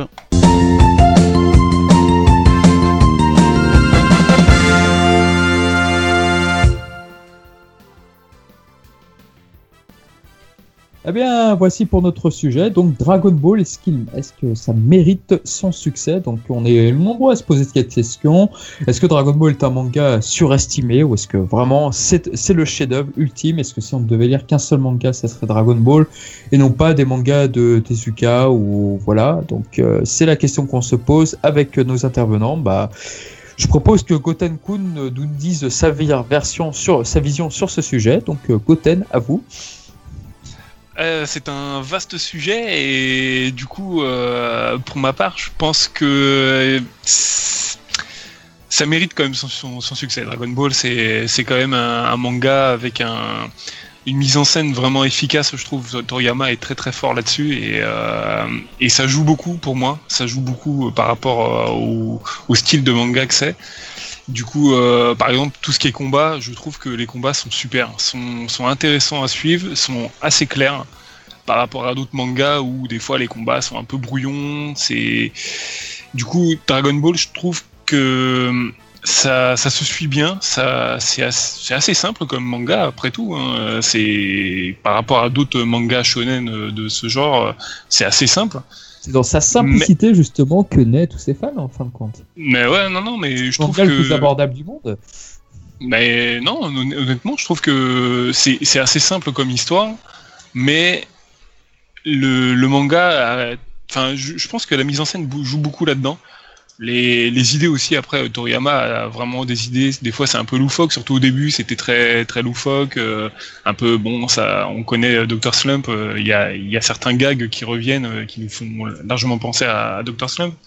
Et du coup, je trouve que le manga a évolué avec le temps et est passé d'un manga limite gag manga à un manga beaucoup plus axé aventure, combat et euh, par la suite très sérieux par rapport à, l'arc d'Aimao et ensuite euh, Saiyan, Frieza, tout ça, c'est ça ça a évolué avec le temps et ça a évolué avec les fans, je pense. Les lecteurs ont, ont grandi et c'est devenu un peu plus un peu plus sérieux au fur et à mesure. Et Toriyama a su rebondir euh, sur tout ça et hum, on l'a vu, on en parlait je crois tout à l'heure euh, par rapport à, l'évolution. euh, Goku normalement a, une queue, c'est par rapport au, personnage euh, qu'il y avait dans le voyage en Occident, mais du coup Toriyama a réussi à, amener ça par rapport à une, identité extraterrestre du personnage et du coup c'est parti sur complètement autre chose et, du coup les lecteurs ont je pense qu'ils ont vraiment grandi avec le manga et, c'est ça qui, en- qui en fait un manga culte. Et du coup, est-ce qu'il mérite son succès? Je pense que oui. Honnêtement, je pense qu'il mérite amplement son succès, même si, avec le recul, on se rend compte que Dragon Ball n'est pas parfait, est loin d'être- parfait et n'est pas le meilleur dans sa catégorie, mais ça a été le meilleur à un moment donné et du coup il est devenu culte. Et je pense que c'est un peu c'est un peu cet effet culte qui fait qu'aujourd'hui euh, il est encore reconnu comme euh, entre guillemets le meilleur manga euh, de tous les temps, alors que objectivement on peut on, peut dire que non, il n'est pas le meilleur manga de tous les temps, loin de là, mais il l'a été, je pense, pendant un moment et, du coup le l'effet culte est resté. Ce qui fait qu'aujourd'hui Dragon Ball est encore, euh, est encore lu euh, à travers le monde et, et est encore un des mangas, et notamment en France, je pense c'est, c'est peut-être le manga encore qui se lit, qui se lit le plus et, ce qui, se vend le plus. Je ne sais pas, j'ai, j'ai pas de, de chiffres. Mizumi, t'as peut-être des chiffres là-dessus, je sais pas, mais euh, en tout cas, je, je pense, en tout cas, quand on parle manga dans un, avec quelqu'un en France, il pense direct à Dragon Ball. Et après, euh, voilà. Après, Alors en termes de, en termes de chiffres, euh, je sais que le Shonen Jump, il y a une courbe qui circule sur Internet qui est officielle. C'est le Ouais. nombre hebdomadaire par semaine de Jump qui s'écoulait pendant la- le temps de prépublication de Dragon Ball. Je vous invite à rechercher, vous tapez courbe Shonen Jump vente, vous allez tomber dessus directement. Elle est sur Google Images, vous la trouverez, elle est, elle est, elle est officielle. Le nombre de ventes qui se faisaient de Jump, ça a été multiplié par pratiquement 3 dans les, pendant, pendant plusieurs années. Ouais. Et lorsque Dragon Ball a cessé euh, d'être prépublié parce que Toriyama a mis fin à, à son manga, tout simplement, la courbe s'est écroulée. C'est un saut sans parachute. Ah, c'est pas étonnant. hein. C'est pas étonnant. C'est c'est même happé par la gravité. Tu vois, Goku, quand il tombe sur la planète de Kaio, là, qu'il est happé par la gravité. C'est la même pour la courbe. C'est la même.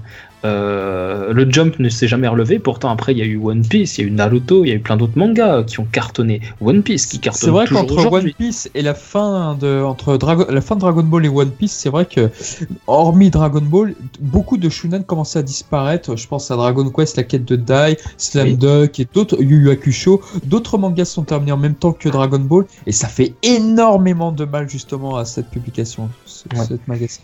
Mais euh, vraiment, hein, vous regardez les dates de prépublication de Dragon Ball, hein, c'est 84, 95. Euh, bah, et vous regardez la courbe, ce qui se passe entre 84 et 95, vous allez voir tout de suite. Je crois que de mémoire, c'est 6 millions 5, euh, presque 7 millions de ventes hebdomadaires de Jump uniquement au Japon, dans, au plus haut pour Dragon Ball, au paroxysme des ventes. Ouais, et au plus bas pendant. J'ai l'image devant moi, effectivement. Bon, Ouais. quasiment 95, c'était presque euh, plus de 6 millions. Et, et une fois que ça s'est fini, bah, c'est retombé à 300, 3, 3 millions.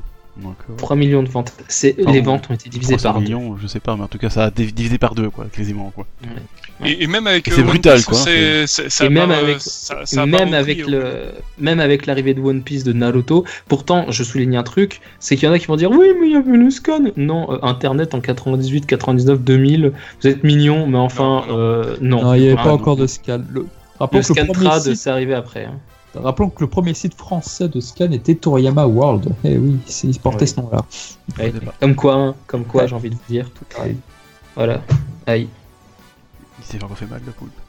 Là, je me suis cogné Bien. Du coup, tu, tu disais, donc c'est euh, sur Google Images, tu disais, on, pourrait, on pouvait retrouver ça?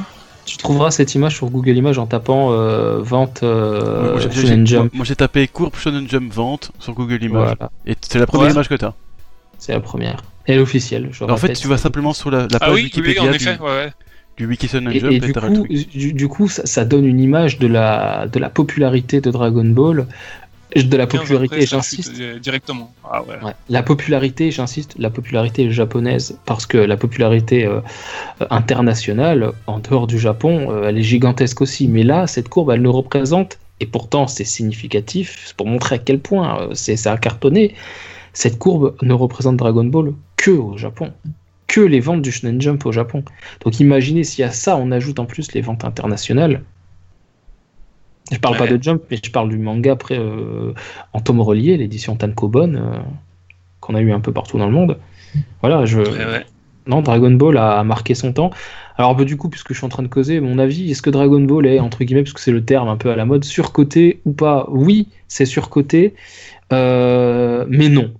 Alors, une réponse en deux temps. En premier temps, oui, c'est surcoté. Oui, c'est surcoté parce que on peut pas dire aujourd'hui, sans avoir un crétinos qui déboule euh, dans le quart d'heure qui suit, une vague de rageux, dire Dragon Ball, il y a des erreurs. Dragon Ball, finalement, c'est pas le meilleur manga que j'ai lu. Ça n'engage que moi de dire ça. Il y a des tonnes de mangas que j'ai pu lire qui m'ont plu peut-être autant, alors parfois un peu moins, parfois un peu plus, que Dragon Ball. Euh, pareil en animé, l'adaptation de Dragon Ball, de Dragon Ball Z, ou Dragon Ball GT, qui n'est pas une adaptation d'ailleurs, qui est, qui est- qui est une création de Toei. Bref, l'adaptation de Dragon Ball ou de Dragon Ball Z, c'est pareil en animé.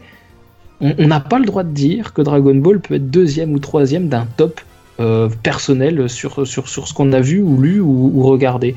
Euh, ce n'est pas permis de dire ça aujourd'hui. Et en, en- en ce sens-là, j'ai l'impression que Dragon Ball, c'est surcoté dans le sens où, dans la tête des gens, ton avis eh ben, il faut que ce soit presque le leur. Il faut que Dragon Ball soit dans la tête, dans, dans le top de, ton, de, de, de, de, de, de ce que tu as lu. Voilà, que, que ça reste à la première place ou encore au-dessus de la première place. Je Si suis ça arrive, totalement d'accord. si ça arrive deuxième, troisième ou quatrième ou que c'est même pas dans ton top 5, euh, mais tu te prends une shitstorm, t'as t'as- t'as- t'as 25 gogoles qui vont arriver, euh, qui, qui vont venir t'emmerder.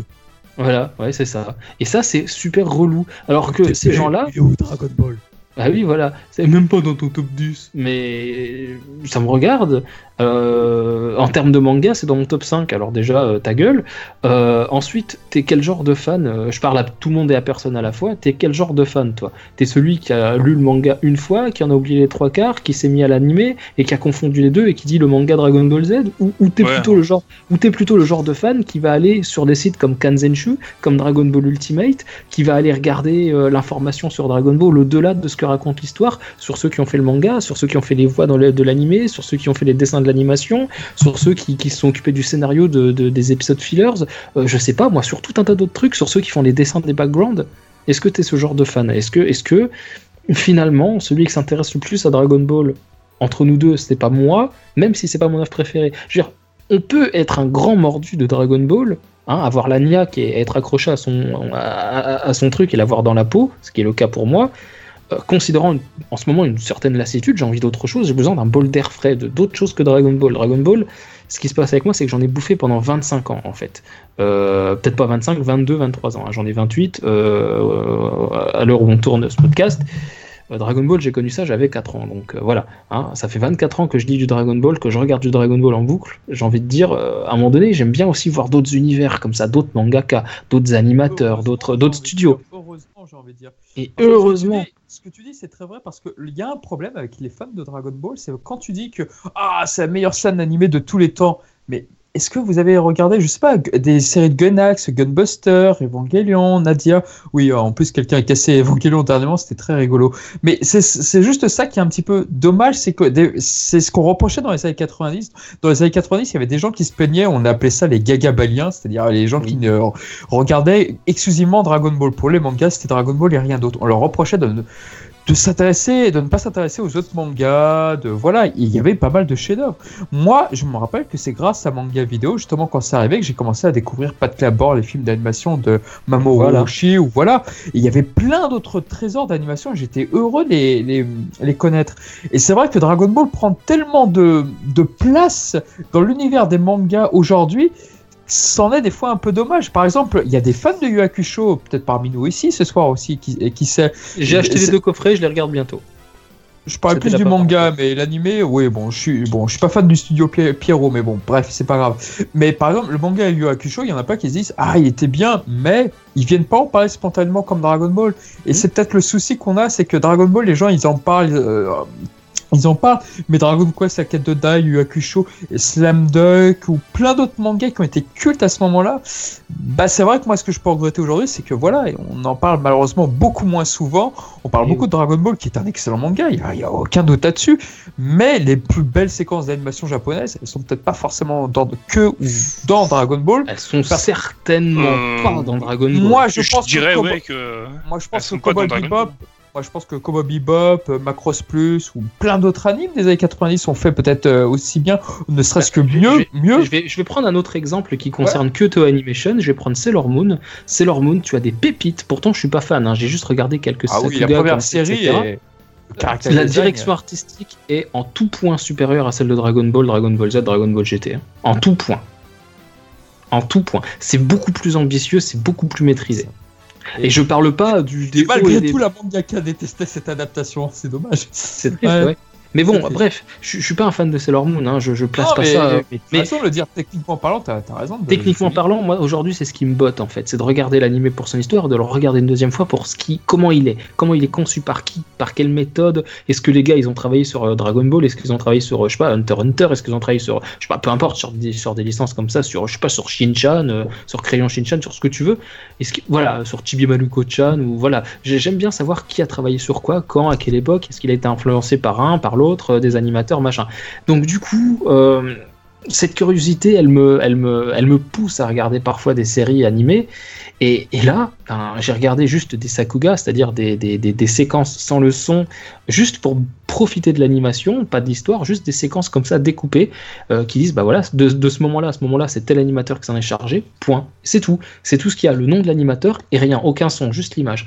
Et moi j'aime bien regarder ça parce que je me dis ok, là il y, a, il y a un mouvement de caméra, c'est sympa, ou là il y a des jolis effets spéciaux, c'est pas mal non plus. Tiens, le dessin, un petit coup en contre-plongée, là la caméra elle repasse en, je en plan large, plan américain, plan. Bon, peu importe. Il euh, y, a plein de trucs comme ça que j'aime bien regarder. Et en fait, je me rends compte que sur Dragon Ball, la direction artistique est bonne, elle n'est pas exceptionnelle, mais elle est bonne. Euh, voilà, le storyboarding est beaucoup plus travaillé sur Sailor Moon, hein, en tout cas sur les séquences que j'ai vues. Alors, soit ils ont mis que les meilleurs, mais ça reste une série de Toei Animation, donc ça veut dire qu'à cette époque-là, Toei Animation était capable de faire parfois mieux que le meilleur de Dragon Ball, ou Dragon Ball Z voilà, c'est parlant, c'est probant, c'est voilà. Après, un autre truc, je disais euh, mon avis Dragon Ball surcoté, pas surcoté. Je disais oui. Alors là, pour le oui, c'est surtout euh, le fait que c'est pas permis de dire que c'est pas dans ton top 5, dans ton top 10 ou dans ton top euh, trou du cul. Euh, par contre, non, l'œuvre n'est pas surcotée. Pourquoi?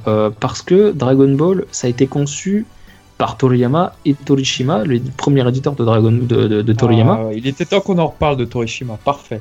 Et oui, et, et en un fait, à cette époque-là, à cette époque-là, Toriyama, avant Dragon Ball, on, on, on, en est donc à, on va dire sur les derniers tomes de, de Dr Slump, euh, sur les deux dernières années en fait de publication, de pré-publication de Dr Slump, euh, Toriyama dit euh, c'est fatigant de dessiner Dr Slump, je veux arrêter. Donc euh, Torishima lui dit ok, ben, je vais aller voir le patron du, du Shonen Jump. Et puis euh, donc il se retrouve face à ce gars.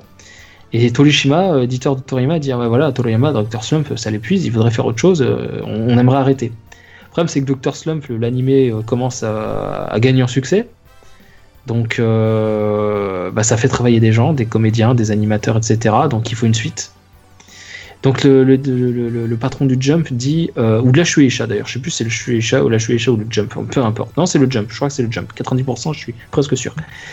Et le patron du Jump répond à Torishima bah, Tu diras à Toriyama que s'il veut arrêter Dr. Slump, il doit revenir avec un manga qui cartonne plus que Dr. Slump. À ce compte-là, il aura le droit d'arrêter. Sinon, il continue. C'est vrai qu'on l'oublie assez régulièrement, mais c'est ouais. vrai que Dr. Slump a rendu déjà très, très extrêmement riche euh, de Akira Toriyama. Rien que, Dr. rien que Dr. Slump. Je crois qu'il était déjà milliardaire avec euh, Dr. Slum. Donc, euh, milliardaire, je ne sais pas. C est, euh, il me semble que si. Me semble que Alors l'argent, c'est pas vraiment le, le, Bon, après, c'est comme dit Toriyama, c'est voilà, quelques billets. Lui, il a pas conscience de ça, et dans un sens, tant mieux. J'aime autant ces gens-là. Mais Toriyama, à ce moment-là, il est surtout extrêmement populaire extrêmement populaire. Dr. Slump lui colle à la peau, il sait pas comment s'en débarrasser, donc il continue. Et du coup, il avait 7 jours pour sortir un chapitre de Dr. Slump, c'est-à-dire planifier le scénario, l'écriture des personnages, des gags, l'inclusion comme ça dans le, dans le nouveau chapitre de nouveaux personnages qui, qui, qui, apparaîtraient dans le chapitre. Bref, tout, tout devait être fait en une semaine, dessin, ancrage compris. Euh, c'est donc très épuisant pour lui. Donc, au lieu de le faire en 7 jours, il le fait en 5 jours parce qu'avec Torishima, avec son éditeur, il se dit bah et ben on va bosser sur le nouveau projet qui remplacera Dr. Slump euh, le week-end. C'est-à-dire que le vendredi soir, Dr. Slump est bouclé, le lendemain, euh, samedi, dimanche, bim, on s'attaque au prochain projet, qui sera donc à terme Dragon Ball. Mais à cette époque-là, il ne le sait pas encore. Et euh, il leur faut plus d'un an avec des échecs. Hein. Ils ont essayé euh, les aventures de Tangpu, ils ont essayé euh, Dragon Boy, qui seront en fait des, des, des, des squelettes de Dragon Ball. parce qu'il C'est très intéressant de relire Dragon Boy aujourd'hui, justement pour voir ouais. les. C'est vraiment les... le, le, manga pilote de Dragon Ball pour le, ah, le manga oui. pilote officiel. Oh oui. Il y a Donc, bon... à vous qui nous écoutez, on vous recommande vraiment Dragon Boy. Vraiment, ouais. c'est très très intéressant pour les débuts de Dragon Ball. Ouais. On et le retrouve dans les, les, les, histoires courtes en, chez Greenage. Tout à fait, tout à fait, tout à fait. Je ne sais plus lequel c'est, je crois que c'est le numéro 2. C'est le 2, oui, il me semble. Ouais, de mémoire. Alors du coup, bon bah ça, ça marche, mais euh, pas plus que ça. Ça, ça. ça, trouve son public, mais pas assez pour être pour remplacer Dr. Slump, qui à cette époque-là talonne quand même Hokuto no Ken, survivant, donc euh, je vous explique pas le succès que ça avait, Hokuto no Ken. Bon bah Dr. Slump, c'était euh, ça, ça, ça lui passait de bah, je vais en reparler justement quoi. de Kutonoken et Dragon Ball après. Et euh, du coup, bah, au bout d'un an, il commence à renoncer. Et un jour, euh, Torishima dit Mais euh, comment tu dessines machin? Torishima, Toriyama lui dit euh, en regardant les films de Jackie Chan, ja, Jackie Chan, pas Jackie Chun, de Jackie Chan. Et oui, je me fais avoir du coup. Et Tori- Torishima lui dit mais pourquoi tu ferais pas un manga sur le kung fu, sur les arts martiaux? Donc du coup est né Dragon Boy, les aventures de Tong Pu et tout ça. Et puis bah, à un moment donné ils ont commencé à partir sur Dragon Ball et Dragon Ball était né. Dragon Ball était né. Il faut savoir qu'à cette époque-là, il- de mémoire, il cumule à la fois Dr Slump à qui il faut mettre ter- un terme et Dragon Ball. Parce qu'il ne peut pas, si on se fie à ce qu'a dit le, le- le- le- le patron du, du, du- du Shonen Jump, il ne peut pas arrêter Dr Slump parce qu'il entame Dragon Ball. Ce qu'on lui demande à Toriyama, s'il veut arrêter Dr Slump, c'est d'arriver avec un manga qui a plus de, de- de- public et d'impact, de popularité auprès du public, de retour positif du public que Dra- Dr Slump. Donc il a dû, à mon avis, jongler avec les deux. Et souvenez-vous aussi que le premier chapitre de Dragon Ball est entièrement coloré. Les premières pages sont entièrement en couleur et après on passe à des pages bichromiques, c'est-à-dire du rouge et du noir. Rappelons que lorsque le premier chapitre de, Doc- de Dragon Ball justement est paru, Dr. Slum était toujours en parution. Exactement. C'était en alternance. C'est vrai que, et c'est pour ça qu'il y avait de la pub justement à la- dans les derniers tomes de Dr. Slum. Vous pouvez voir de la pub sur Kame Sennin et Sangoku. Lisez Dragon Ball et tout. Il faisait déjà de la pub de, pour, dans Dr. Slum pour Dragon Ball. Ouais, Toriyama avait fait euh, le, le truc. Et du coup, euh, d'ailleurs, on le retrouve dans le chapitre de où, où apparaît Kamasenin, je crois que c'est Oui, Kame Sennin dit si tu ne nous connais pas, on ne peut rien pour toi. Voilà. C'est ça. Dans- ça, c'est dans la première traduction. Je sais pas Ouais. si dans la- La deuxième, c'est autre chose. Tu as raison. Oui. Et du coup, euh, quand, on, quand on découvre, cette- ça fait écho, c'est très sympa. Quand on découvre Kame Sennin dans le manga Dragon Ball, cette fois, euh, on a un petit, euh, un petit robot qui ressemble à Ultraman, je crois. qui- Ou non, un petit Toriyama, c'est un petit Toriyama qui est accroché à un palmier comme ça, où ils vont déposer la tortue de mer euh, sur, au bord de la plage pour le, le- qu'elle aille chercher le fameux Kame Sennin.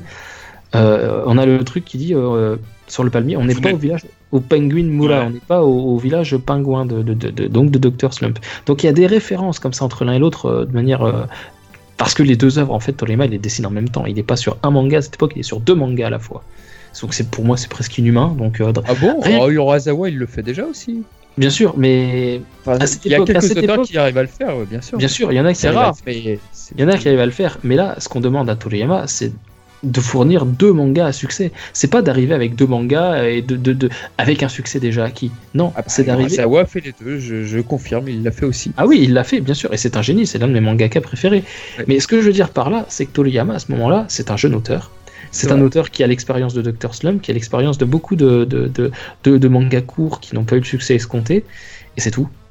Et c'est tout. Si, si je peux me permettre pour ajouter à tout ce que tu dis là, et ce qui est très vrai, et je suis totalement d'accord, mais si Dragon Ball a aussi bien marché, c'est comme vous l'avez dit tout à l'heure, c'est grâce à Torishima. Torishima, c'est un mec, un filou, mais vraiment quelqu'un d'extrêmement rusé, mais malin, qui avait un œil incroyable sur la concurrence, qui avait un œil incroyable sur ce qui marchait. Par exemple, les matchs de baseball et tout. Tiens, les matchs de baseball, les tournois, ça marche bien. Tu pourrais faire le Tenkaichi Budokai et tout. Okuto no Ken, ça marche bien. Combien de temps Dragon Ball a réussi euh, n'a pas réussi à vaincre Okuto no Ken en termes de popularité. Okuto no Ken était imbattable à ce moment-là. C'était le manga qui, qui plaisait aussi bien aux garçons qu'aux filles d'ailleurs, ce du temps Oui. passant. Et Dragon Ball, je crois que c'est à partir de Piccolo Daimao, il me semble, que, que Dragon Ball a vraiment surpassé euh, Okuto no Ken. Mais c'est très vrai. S'il doit y avoir un seul, un seul rival à Dragon Ball en termes de publication, c'était vraiment l'excellent manga de Tetsuro Hara. C'était uniquement lui. C'était ouais, Okuto no Ken, ouais. Et effectivement, comme tu le dis, Torishima, euh, à l'époque déjà de Dr. Slum, disait euh, Moi, j'avais une grande confiance en moi, je pensais que j'étais un éditeur pas trop mauvais, en fait, je me trompais. Et en fait, il s'est remis en question, il s'est dit Bon, qu'est-ce qui fait que, que je n'arrive pas à conduire mes mangaka, à les conseiller, à, à- les reprendre, à les, à les, à les mener vers le, le- chemin qui les mènera sur, euh, sur la popularité du, dans le Shonen Jump? Et bah Torishima, qu'est-ce qu'il a fait pour pallier ça Il est allé. euh, donc il y avait un. Donc lui, il travaillait à la Shueisha. Et juste à côté, tu avais un entrepôt euh, avec. Donc qui appartenait à un autre, un autre éditeur, je crois que c'était Shogakukan de mémoire, je ne sais plus, qui entreposait en fait toutes les planches des mangaka qui avaient déjà été prépubliées, qui avaient déjà été scannées, qui avaient déjà été imprimées pour être prépubliées dans le Shonen Jump ou euh, dans les dans le dans le dans l'hebdomadaire de, de Shogakukan. Et en fait, ce qui s'est passé, c'est qu'il a feuilleté tous ces mangas. Alors pas tous, mais il en a feuilleté énormément. Il partait du travail plus tôt et il les feuilletait en fait. Et du coup, il s'est dit ah tiens, ce chapitre-là, il a bien marché. Pourquoi? Le découpage des pages. Il y a un rythme de lecture. Et le rythme de lecture de Dragon Ball, je mets au défi n'importe qui de prendre un tome de Dragon Ball et de ne pas trouver un rythme. Tu prends un tome de Dragon Ball, tu lis, Parfois, ça, t'as as un petit peu de dialogue, etc., qui te place le, le, le, le les bases du scénario, euh, de l'intrigue, etc. Et puis après, tu enchaînes des pages, tu en enchaînes peut-être une trentaine sans t'en rendre compte. Un chapitre ou deux. Pourquoi? Parce que tu as ce rythme, tu as les coups qui s'échangent, bam bam, ça ralentit, tu as les personnages qui expliquent parce qu'ils sont spectateurs du combat, ou tu as ceux qui, vont parler d'une faiblesse de l'ennemi, euh, de, l'adversaire de Goku, ou tu as ceux qui vont te dire, ah, putain, finalement, bah moi j'ai, voilà, je, devrais peut-être me remettre en question, m'entraîner, bref, on a un petit peu de dialogue et bam, on repart. Et après, bim, on, a ces cases plus petites comme ça, qui font que du coup l'œil ralentit parce qu'il n'a pas une grosse case à lire, il en a plein de petites. Et d'un seul coup, tu passes sur une demi-page de, de dessin, et bam, tu repars à une certaine vitesse. Et en fait, Dragon Ball, c'est un rythme, ce n'est pas lassant parce que le rythme il change, il n'est pas, pas linéaire. On n'a pas 50 euh, pages de grosses cases, euh, puis deux pages euh, avec plein de toutes petites cases, puis de nouveau ça. Non, c'est équilibré, c'est rythmé, c'est parfaitement rythmé. Et cette, ce rythme, ce rythme de lecture, c'est Torishima qui l'a inculqué à Toriyama, qui lui a dit mets l'accent là-dessus, c'est vital. Il a aussi inculqué autre chose à Toriyama, ce fameux Torishima. il a inculqué, j'ai oublié, Ah, bravo, bravo, bravo. Euh, merde, il y avait un autre truc, je l'avais en tête. Euh, il a inculqué quoi aussi? Euh, Le rythme de, construction du manga et. Les gars coquins, peut-être? Non, ça, Toriyama. Toriyama, oui, à la base, Torishima, il faut savoir qu'il voulait aller travailler chez Playboy et qu'on lui a dit non, vous travaillerez à la Shueisha, département manga. Torishima, il a un peu fait la gueule. tu m'étonnes. Je vous jure que c'est vrai, je vous jure que c'est vrai hein, c'est une véritable histoire. Ah non, c'est une interview de, de Torishima qui, Ouais, de, Forbes, on a vu. C'est ça, c'est ça. Mais c'est vrai ce que tu disais euh, au niveau. Euh, c'est vrai qu'on. Moi, je sais que quand je prends un, tome de Dragon Ball, pourtant je les connais par cœur à force, mais je commence à lire et je m'arrête pas, je vais jusqu'à la fin de l'arc en général. J'arrive pas à m'arrêter, c'est. Je trouve que la... le rythme attendez, attendez, est, génial et le... T'es comme Mizu, tu, es inéritable. Attention, il va parler, Mizu. Ouais, l'oracle va parler, le, vrai oracle, hein, pas le. Non, ça, se fait, ça se fait pas, il est gentil, je l'aime bien. je, suis abonné, je suis abonné, je suis abonné, vas-y. c'est chaud. Euh, non, en fait, il a inculqué un deuxième truc à Toriyama, euh, c'est en fait la simplicité de l'histoire. Torishima a dit Je n'aime pas les histoires où il faut revenir 4 pages en arrière pour comprendre ce qui s'est passé. Torishima, il a dit Je veux quelque chose de simple, de fluide. non, mais c'est pas forcément une mauvaise chose. Là, non, mais je suis d'accord. moi, j'aime bien quand c'est très simple, comme il le fait. Et Dragon Quest s'en porte pas plus mal. Exactement. Et en fait, Torishima a bien dit. Euh, tu... saga, saga euh, Android et. Oui. Alors, je vais y revenir parce que j'en parlais hier sur un groupe Facebook. Euh, en fait, je ne parle pas de, la saga Future Trunks de, Dragon Ball Super. Hein. Alors Non, mais là, en fait, ce qu'il faut savoir, euh, c'est que Torishima disait Moi, je n'aime pas les mangas où il faut revenir 4 pages en arrière, c'est lassant, c'est chiant, on casse le rythme de lecture. C'est dommage d'un côté d'avoir inculqué à Toriyama le, rythme de lecture si tu le casses en revenant 4 pages en arrière. Parce que du coup, tu relis tout, t'as cassé le rythme. Une fois que le rythme. C'est comme une côte en vélo, t'es lancé, tu t'arrêtes pas pour repartir, sinon t'en chies, tu vois, c'est pas agréable. Bah ou alors t'es masochiste, quoi. Mais euh, bah, une fois que t'es lancé dans ta côte, tu gardes ton élan, tu y vas, tu pédales tant que tu peux. Après, bah, tu, forces, mais tant que tu as cet élan, tu le conserves. Et ben, le rythme de lecture, c'est pareil. Euh, c'est dommage d'avoir créé quelque chose qui est agréable quand tu lis le manga, puis de dire non merde, tu butes à cause d'une idée, donc tu reviens 4 pages en arrière, donc tu as tué ton rythme de lecture, parce que bah, du coup, t'es plus dans le rythme d'avancer, t'es dans le rythme de reculer pour comprendre ce qui s'est passé 4 pages avant, ou 5 pages avant, ou un chapitre avant. Voilà, Torishima, ce qu'il voulait, c'est un manga simple, avec un bon rythme. Et, ça, dans Dragon Ball, je veux dire, tu le retrouves direct. Tu le retrouves directement. Et, justement, Torishima, et donc il faut savoir qu'il était éditeur, c'est le premier éditeur, c'est le mec qui a fait connaître Toriyama. C'est lui qui lui a dit écoute, euh, ce que tu dessines, donc avant Dr. Slump, avant tout ça, euh, ce que tu dessines en ce moment, c'est de la merde. Euh, par contre, il y a un truc que je kiffe chez toi, c'est les onomatopées là. J'aime bien, tu les écris pas en japonais, tu fais des boom, bim, bakum, machin. Je fais plein de trucs comme ça. Dokan. Autre, entre autres. Et, en fait, bah, c'est ce qui a attiré l'œil de Torishima. Il lui a dit reviens quand tu te seras exercé. Ton, tes pages sont propres et en plus, et en plus, tu fais des onomatopées intéressantes. Il y a un petit truc en toi. Toriyama est revenu voir Torishima, lui a proposé des mangas, bref, ça a été des fails, et puis après, de fil en aiguille, il y a eu Dr. Slump. Il y a eu d'autres succès avant, hein, mais pas, pas autant. Le gros, gros succès, c'est Dr. Slump. Après, c'est Dragon Ball. Après, il y en aura eu d'autres. Mais voilà. Euh, Et, et- et donc, Torishima, donc, il a découvert Toriyama, il le lance machin chouette, et après, il se, il s'en va parce qu'il devient, euh, il devient plus important. Je résume, sinon je vais parler pendant 6 heures. Euh, il devient plus important. Oui, il devient plus important euh, dans, le- dans le Shonen Jump et du coup, il ne peut plus suivre Toriyama. Il le confie à un autre éditeur qui est euh, de mémoire, c'est soit Fuyuto Takeda, soit euh, Fuyuto Takeda, Torishima et euh, merde, j'oublie le nom du troisième. Bon bref, il a eu trois éditeurs. Celui qui était euh, qui s'est inspiré pour Boo là. oui, je crois que c'était Fuyuto Takeda, ça. Euh... Mizu, tu connais pas, ça va pas du tout. hein. Ouais, mais ça fait un moment que j'ai pas lu Dragon Ball. hein. Que t'es mauvais, Takeda. Ah. Euh... Takeda, c'est le, gros dodu qui est arrivé à l'arc Boo et s'est- Toriyama s'est inspiré pour, euh, pour créer Boo parce qu'il était obèse, donc il a fait un mec obèse. Euh, Takeda et. Bon, peu importe, il y a un autre gars qui prend le relais à partir de, la. hum, Yu Kondo, voilà, Yu Kondo.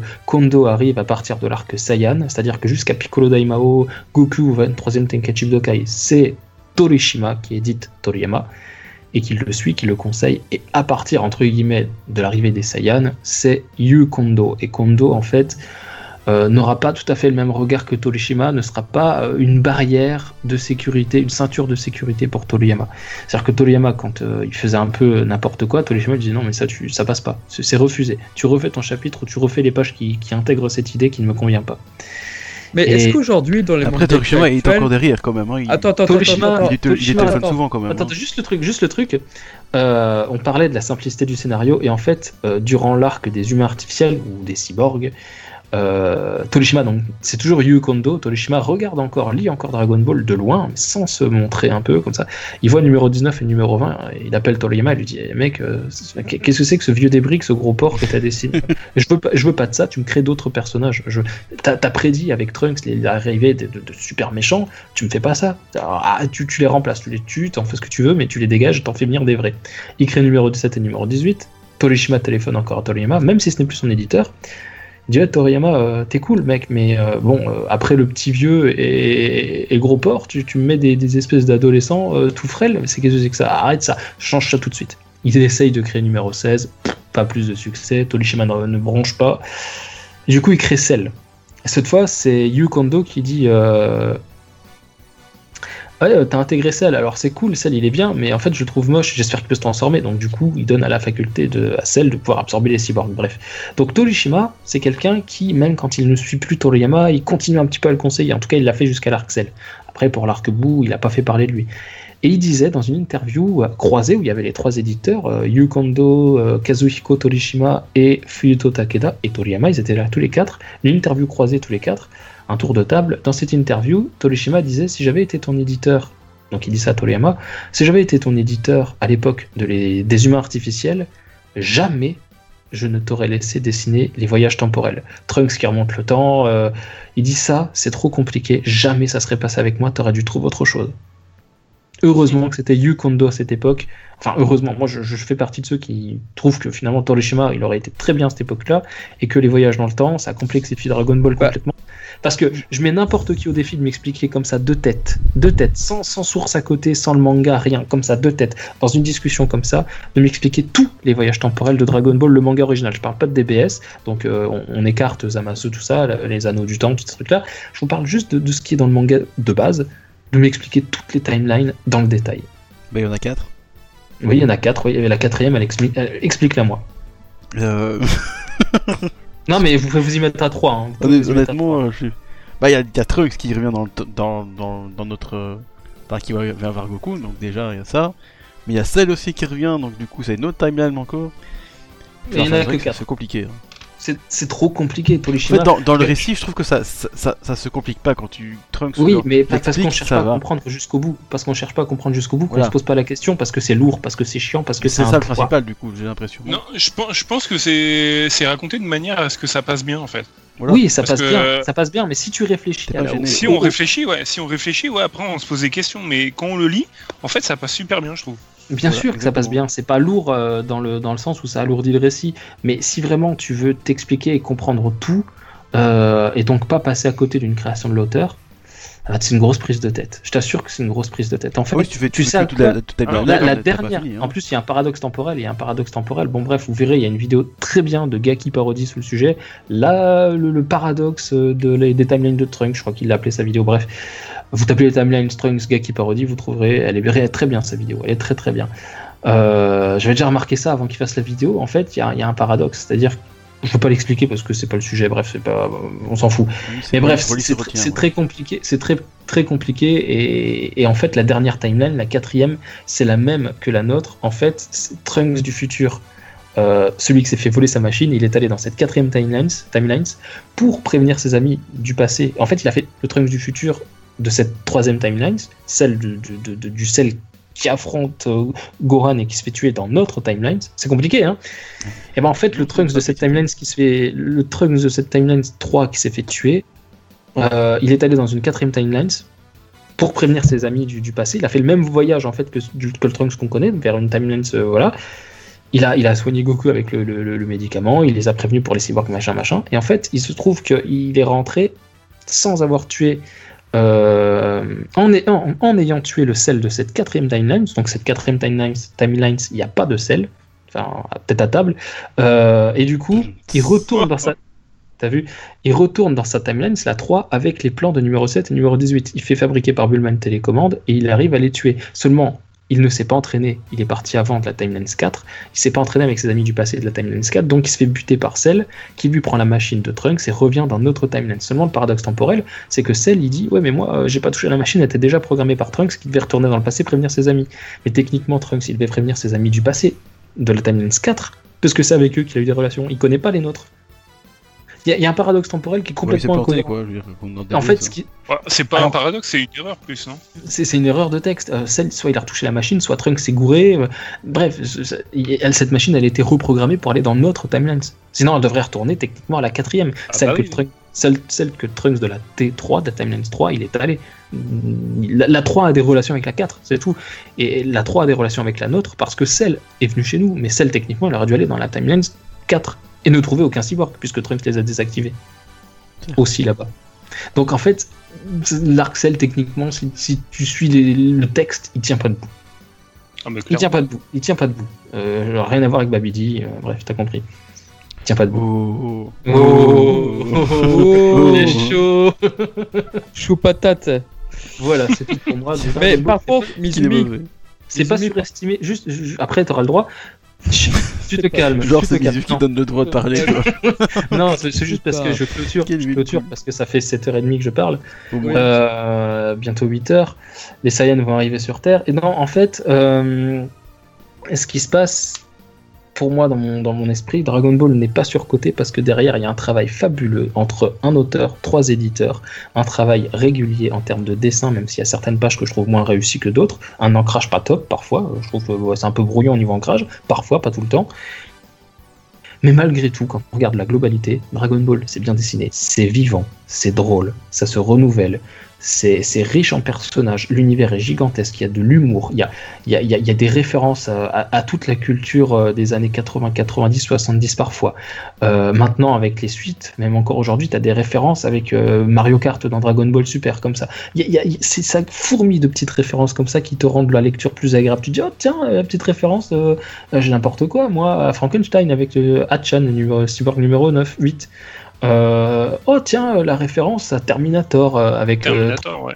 avec, avec Trunks qui revient dans le passé. Et puis finalement, il y avait aussi le sergent métallique. Bref, il y a plein de références comme ça. La référence peut-être à Will Smith avec, parce qu'il lui ressemble énormément, surtout dans le film 4, à- à- à- avec, avec Black, Black, le gars du Red Ribbon.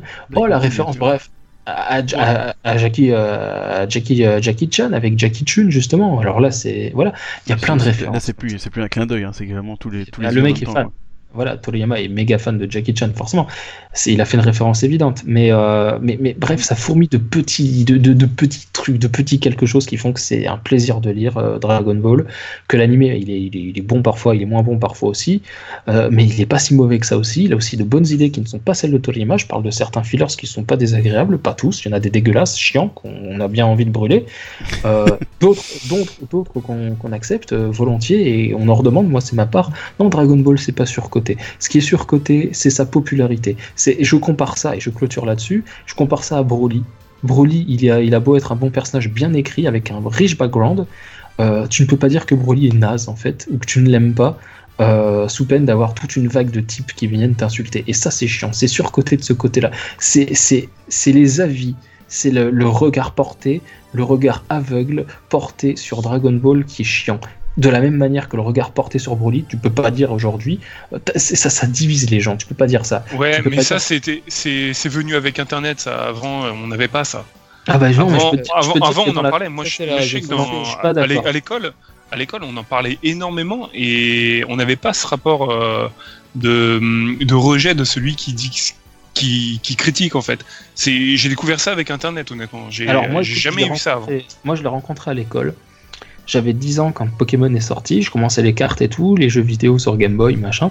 Je ramenais mes cartes comme beaucoup de gamins pour faire des échanges dans le bus, dans, le, dans la cour de récré, voilà, ou sous la table pendant les cours aussi. Euh, Ah, j'avais de bonnes notes, hein. j'avais de bonnes notes aussi. Ouais, sous la table. Il est con.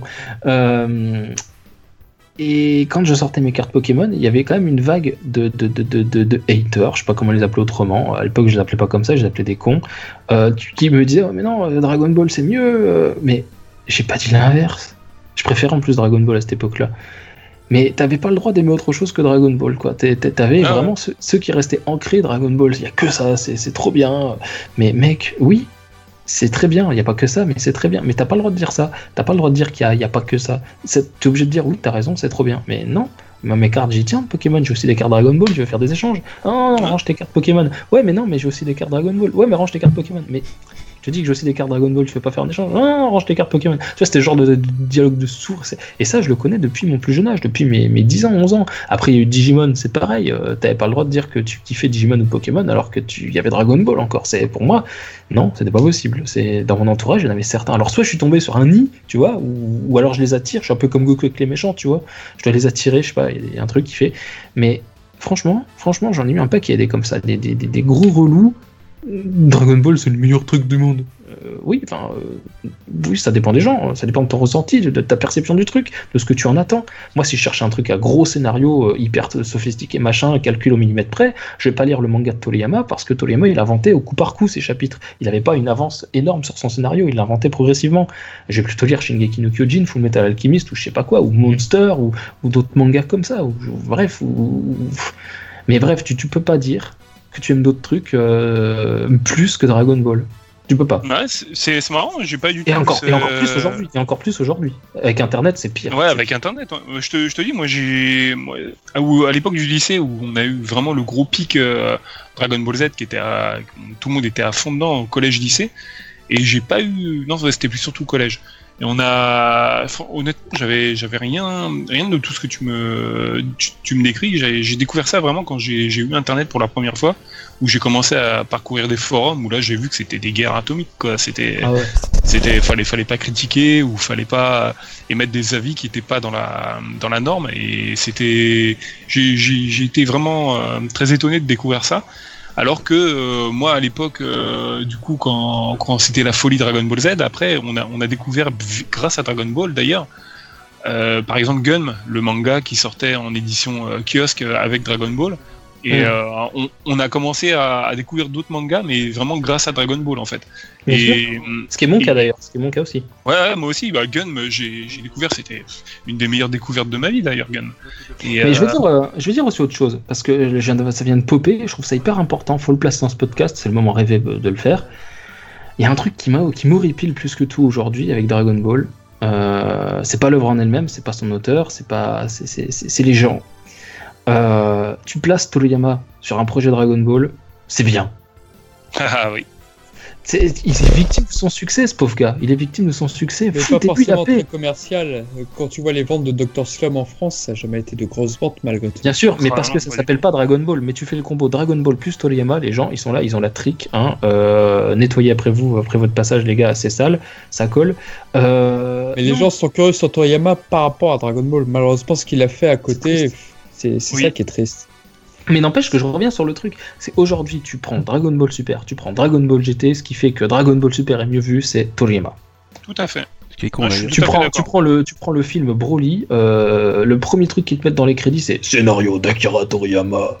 Euh, ils te mettent. euh, Ah, c'est un nom qui rassure pour les gens, c'est un nom que justement qui rassure. Moi, ma question pour revenir à ce qu'on disait tout à l'heure, c'est par rapport à Torishima. Si Torishima n'avait pas été là, on sait tous que Dragon Ball aurait été extrêmement différent. Mais aujourd'hui, parmi les éditeurs, parmi les tantos au Japon, combien est-ce qu'il y a d'éditeurs qui oseraient faire ce qu'a fait Torishima pour Dragon Ball. Bah, euh, Peut-être qu'ils sont pas médiatisés, que je dis une bêtise, pour Naruto, pour One Piece, pour d'autres, euh, pour d'autres mangas à succès, notamment même si Togashi a l'air de faire, euh, pas être trop gérable, bon voilà, c'est mon ressenti, mais c'est vrai que Toriyama a été extrêmement dirigé par euh, Torishima, en fin de compte. Et je pense que c'est la collaboration de ces deux hommes qui ont donné ce- le manga, avec les trois autres éditeurs, bien entendu.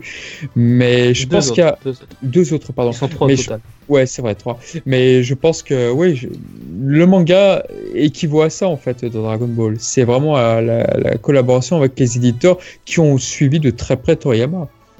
Et j'ai Pour moi, j'ai Dragon du mal, Ball. moi, ouais, à- Vas-y, vas-y. j'ai- du- mal à, con- à, à croire ça, justement. De- depuis longtemps, enfin, j'ai découvert ce- ces infos comme quoi euh, Toriyama a été très très dirigé par euh, Torishima. J'ai découvert il y, a, il y a assez longtemps euh, via des interviews et j'ai, enfin, des, des articles dans Ah, merci. magazine. Je crois qu'il y a Ah ouais, un magazine qui s'appelait. Kamea d'ailleurs. Attends, Je sais pas si vous avez connu. Est-ce que tu peux redire ce que tu as dit parce que... Attends, est-ce que tu peux redire ce que tu as Ouais. dit, Goten Kun Parce qu'il il y a eu un grand Ouais, blanc et on, t'a perdu. On t'a Ah. perdu. Ah, j'ai dû avoir un tunnel. encore. Ouais, ouais, c'est ça. Euh, ouais, en fait, j'ai, j'ai, euh, j'ai eu, euh, j'ai eu du mal à, à croire ça, en fait, euh, que Torishima euh, dirigeait beaucoup euh, Toriyama et il faisait vraiment changer pas mal de choses dans Dragon Ball. J'ai, j'ai vraiment eu du mal longtemps, en fait. J'ai, découvert ça euh, dans un vieux magazine qui s'appelait Kamea. Je sais pas Ouais. si vous vous souvenez de ce, ce magazine qui était euh, en Oui, je me rappelle très bien. papeterie.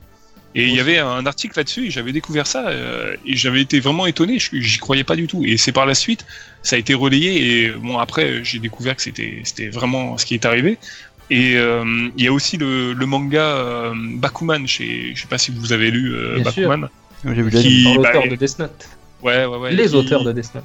Qui nous, enfin, qui nous fait comprendre et qui nous, nous fait découvrir vraiment le- les dessous du, des mangaka et de la manière de travailler des mangaka. Et du coup, c'est vrai que tout, tout prend son sens parce qu'on voit vraiment que les éditeurs sont très impliqués dans, dans le processus euh, créatif des mangas. D'ailleurs, d'ailleurs, Torishima lui-même fait une apparition dans Bakuman. Oui, oui, oui, oui, c'est vrai. Il est, il est là et t'as les, t'as- t'as- tu as, je sais plus, Shujin et euh, je ne sais plus l'autre, l'autre personnage, les deux personnages principaux, les deux, protagonistes. Ils sont là, ils disent Oh, euh, c'est Torishima, euh, c'est Machirito de Dr. Slump. Mais non, Torishima. Et là, donc, ils sont là, ils sont comme des petites merdes en face du truc. C'est un géant, c'est un C'est un géant. dieu. Bah, oui. Et ce mec-là, il- donc c'est dommage que ce soit pas Torishima lui-même qui ait fait sa, sa propre voix dans le dessin animé. J'aurais adoré, c'est pas lui, c'est dommage. génial. Ça aurait été génial. Euh, il, y a un moment donné, il lui pose la question comme ça, le, le présentateur, que ça, ça se passe pendant une sorte de conférence et tout. Et le présentateur lui dit euh, Vous avez quelque chose à. euh, donc voilà, monsieur Torishima va prendre la parole. Torishima, il dit un truc comme ça. Et euh, vous avez quelque chose à ajouter? Non, c'est tout. Et en fait, il part comme ça, presque comme un dieu vivant. Tout le monde Ouais. le regarde partir. Tout le monde le regarde partir comme si c'était le. Voilà. Une légende, quoi. et D'ailleurs, c'est une légende du manga. hein, le- Eh oui, oui. Tu parles de. Et, et- et ce gars-là, euh, je l'associe énormément, énormément au, au succès de Dragon Ball, comme on le disait précédemment. Pour moi, Dragon Ball, euh, c'est l'union de deux grands talents et de tout ce qu'il y a eu autour. Et de tout ce qu'il y a eu autour, dans tout ce qu'il y a eu autour, donc les deux grands talents, Torishima, Toriyama, je le mets bien Torishima en premier parce que c'est lui qui a découvert l'auteur et qui l'a- qui l'a modelé en fait. Toriyama, il a le talent, mais il lui a fallu quelqu'un pour le pousser parce que Toriyama, c'est un Ouais. mec gentil, c'est un mec humble, c'est un mec qui avait pas forcément confiance en lui, ou trop. Parfois, c'était tantôt l'un, tantôt l'autre, et celui qui a un petit peu mis des barrières, des garde-fous, etc., qui l'a encouragé, qui, a fait des recherches pour le conduire vers le meilleur, qui l'a conduit vers la lumière, c'est Torishima, quoi. Et derrière, tu as tous ceux qui ont travaillé auprès de Toriyama, tu as eu ses assistants, dont Matsuyama Kun, euh, qui, a, euh, qui faisait notamment les, les, les- backgrounds de, de Kame House, donc la maison de Kame qui faisait aussi le village pingouin, Penguin Mura de, de, de, de Harale, et qui faisait surtout, plus connu encore, les backgrounds, toutes les, tous les paysages de la planète Namek. C'est Matsuyama qui, qui s'occupait de ça. Euh, donc Toriyama n'était pas seul. On lui attribue trop, et c'est aussi un, un truc que je peux reprocher. Toriyama, je pense qu'on en a fait trop, on en a dépeint une sorte de dieu vivant capable de tout. Mais c'est ça, hein, c'est exactement Ah ça. oui, c'est vrai Il que a- euh, longtemps les animateurs Dragon Ball Z justement ont été évincés, enfin ont été non connus en France parce que Mhm. justement personne ne s'est intéressé à eux, on pensait ah bah c'est Toriyama et puis voilà basta. Oui, c'est Toriyama Et, euh, c'est vrai. Nakatsuro, Yamamuro, Maeda, euh, Sato, ces gens-là, ils sont revenus sur le tard sur les forums français, vraiment très très tardivement. C'est aussi, aussi à- la faute. C'est aussi la faute aux conventions françaises. La faute Oui. aux conventions dans- françaises d'avoir fait l'impasse sur eux alors qu'il y avait beaucoup à dire et alors qu'ils étaient invités dans d'autres, peut-être dans d'autres pays Mm. où je ne sais pas, mais Non. on s'intéressait vraiment pas à eux. Et c'était ça le problème aussi. On donnait Pour Dragon Ball, pour Dragon Ball, c'est pas le cas. Euh, Masaki Sato, Katsuyoshi Nakatsuru et, et- et même euh, Chikashi Kubota, qui lui n'a pas travaillé sur Dragon Ball, mais c'est lui qui avait fait venir Sato et Nakatsuru à la Medinasia euh, en mars Ouais, j'allais 2018 dire, à- c'est- ou au moins à- il à les- les a Bruxelles. invités, quoi. Ils les ont invités, mais euh, Sato et Nakatsuru disaient c'est la première fois qu'on nous invite pour parler de notre travail. Ils sont en fin de carrière, les mecs, ils ont la cinquantaine ou la soixantaine. Euh, il a fallu attendre qu'ils aient cet âge-là. C'est pas vieux, mais en tout cas, dans le milieu de l'animation, ils font pas partie de la nouvelle génération, ça c'est clair. Euh, bah, ils, ils sont arrivés très tard pour parler de leur travail. Et, et ce n'est pas leur faute, c'est que personne ne les a jamais invités. Et j'ai même envie de dire, il y avait des, des caméras japonaises euh, qui étaient posées pour filmer ça, pour euh, faire de cette euh, masterclass, de cette euh, ce qu'on appelle une masterclass, c'est- une convention, pas une convention, une aidez-moi, je, je sais plus le Une terme. conférence. une conférence, merci bien, de rien. sur, sur leur, sur leur métier, sur leur carrière, sur leur implication sur Dragon Ball, et ben ça, c'est une exclusivité mondiale. Ils n'ont jamais fait ça avant. C'est la, grosse fois. différence justement avec Senseiya où Shingo Araki a été très vite justement. euh, il y a eu des fans extrêmement vite parce qu'en 95 il avait déjà été invité au cartooniste. Il a été invité au cartooniste. Alors que justement les animateurs Dragon Ball, bah voilà, tu as tout dit. C'est Umadi Nazia, c'est-à-dire euh, bah, cette année. Mais Et, déjà, euh, et 2018, quoi, c'est quand même extraordinaire, quoi. Et c'est c'est presque honteux, j'ai envie de dire. C'est c'est vraiment dommage. C'est il y avait tellement à faire où maintenant Kikuchi il est beaucoup trop vieux. Jamais il pourrait être invité, par exemple, pour euh, Ouais, donner un exemple. dommage, d'ailleurs. Et, euh, et voilà, et c'est dommage qu'on s'intéresse seulement maintenant. Bon, c'est mieux que rien, évidemment, on aurait pu ne rien avoir. Mais c'est le gros problème, et c'est pour ça qu'on a toujours et trop attribué à Toriyama sur l'animé pour dire Ah, c'est trop bien, je suis sûr que c'est une idée de Toriyama, ça. Euh, non, non, c'est Takao Koyama. Oui, mais je suis sûr que c'est Toriyama, après tout, dans... c'est marqué une idée de Toriyama au début du générique. Et c'est toujours été le gros problème, justement, là-dessus. Rendons à César ce qui est à les gens ont César. du mal à faire la différence entre idée originale et idée. La vraie idée. Et ouais. scénario, Ah, mais et ça, ça a toujours scénario. été un gros problème. C'est Ça a c'est- toujours été un c'est gros pas du tout la même chose, quoi, je veux dire. Mm. Et c'est comme tu dis, donc du coup, les gens se, con- les, les gens se plantent et ils pensent que c'est Toriyama, mais non. L'idée originale, donc Dragon Ball, je veux dire, le manga, c'est de lui, mais ce que fait dans l'animé, c'est pas lui, je veux dire. c'est- Enfin, ça vient de lui, mais je veux dire. Il y a l'adaptation et après il y a tout ce qu'il faut Il y, a, faire il y autour. a une fois, je crois qu'un qu'un mec m'a dit que la musique c'était de Toriyama euh, dans l'anime. donc euh, Ah ouais, je crois non. que c'est- ça, ça allait Oui, mais loin. Toriyama, c'est il fait, il fait le manga, et la nuit, tu vois. Ah oui, non mais c'est- ça allait extrêmement loin. Bah, D'ailleurs, comprendre, hein, je veux dire, forcément, tu vois que Toriyama, bah tu dis ça doit, être- ça, doit être, ça doit être que lui, hein, je veux dire. Voilà. Et j- J'en vois même qui disent des fois pour, se, pour débattre, euh, bon alors ceux-là, euh, je les corrige même pas parce que j'ai pas la patience et j'ai pas l'intérêt en fait. Je sais pas pourquoi je le ferais. Euh, Ne le fais pas, alors. C'est- des gens qui te sortent une frame de l'animé, un extrait de l'animé qui te regarde Toriyama comme il dessinait bien avant et regarde ce qu'il fait maintenant. Et là ils te sortent du Dragon Ball Super. Mais Génial. c'est l'animé, c'est l'animé. Là, dans ce que Et tu Et me alors, sors, ça revient au même, c'est Dragon Ball Euh, Tu te prends Bah, trop la tête, toi presque, mais, étant Je connais l'argumentation par cœur. Ah, mais ils me disent, oh mais non, regarde, tu vois bien que ça ressemble à Toriyama, c'est lui. Oh, tu te prends trop la tête, Musumi, on parle d'un manga, bordel. On voit bien que c'est Toriyama, point barre. Voilà. C'est comme ça, vraiment, Je hein. déteste cette argumentation. Combien de fois on me l'a sorti Tu te prends trop la tête. c'est un Ah oui. et puis basta. Ah ouais, le- ça c'est le Joker de j'ai pas d'argument, alors tais-toi, arrête de me dire que j'ai tort, ça me fait mal au cœur. Ouais, L'argument de l'humour, t'as toujours. ouais. Ouais, non mais ouais, euh, Toriyama, le problème c'est Dragon Ball, c'est pas surcoté pour ce que c'est, c'est surcoté pour ce que ça paraît dans la tête des gens. Alors c'est compliqué dit comme ça, mais ce que je vais exprimer par là, euh, c'est une œuvre qui a tellement été travaillée, réfléchie, pensée, où des gens se sont saignés euh, pour euh, bâtir ce que c'est, que non, ce n'est pas surcoté. Derrière, il y a un travail fabuleux, il y a un travail réussi, il y a un travail de cohérence entre les idées de, Dragon Ball les premiers chapitres qui sont cohérentes avec la suite, alors que Toriyama n'avait pas tout ça en tête au départ, il partait sur un truc un peu improvisé. Il n'était pas sûr de lui, il a tâté un peu le terrain, etc.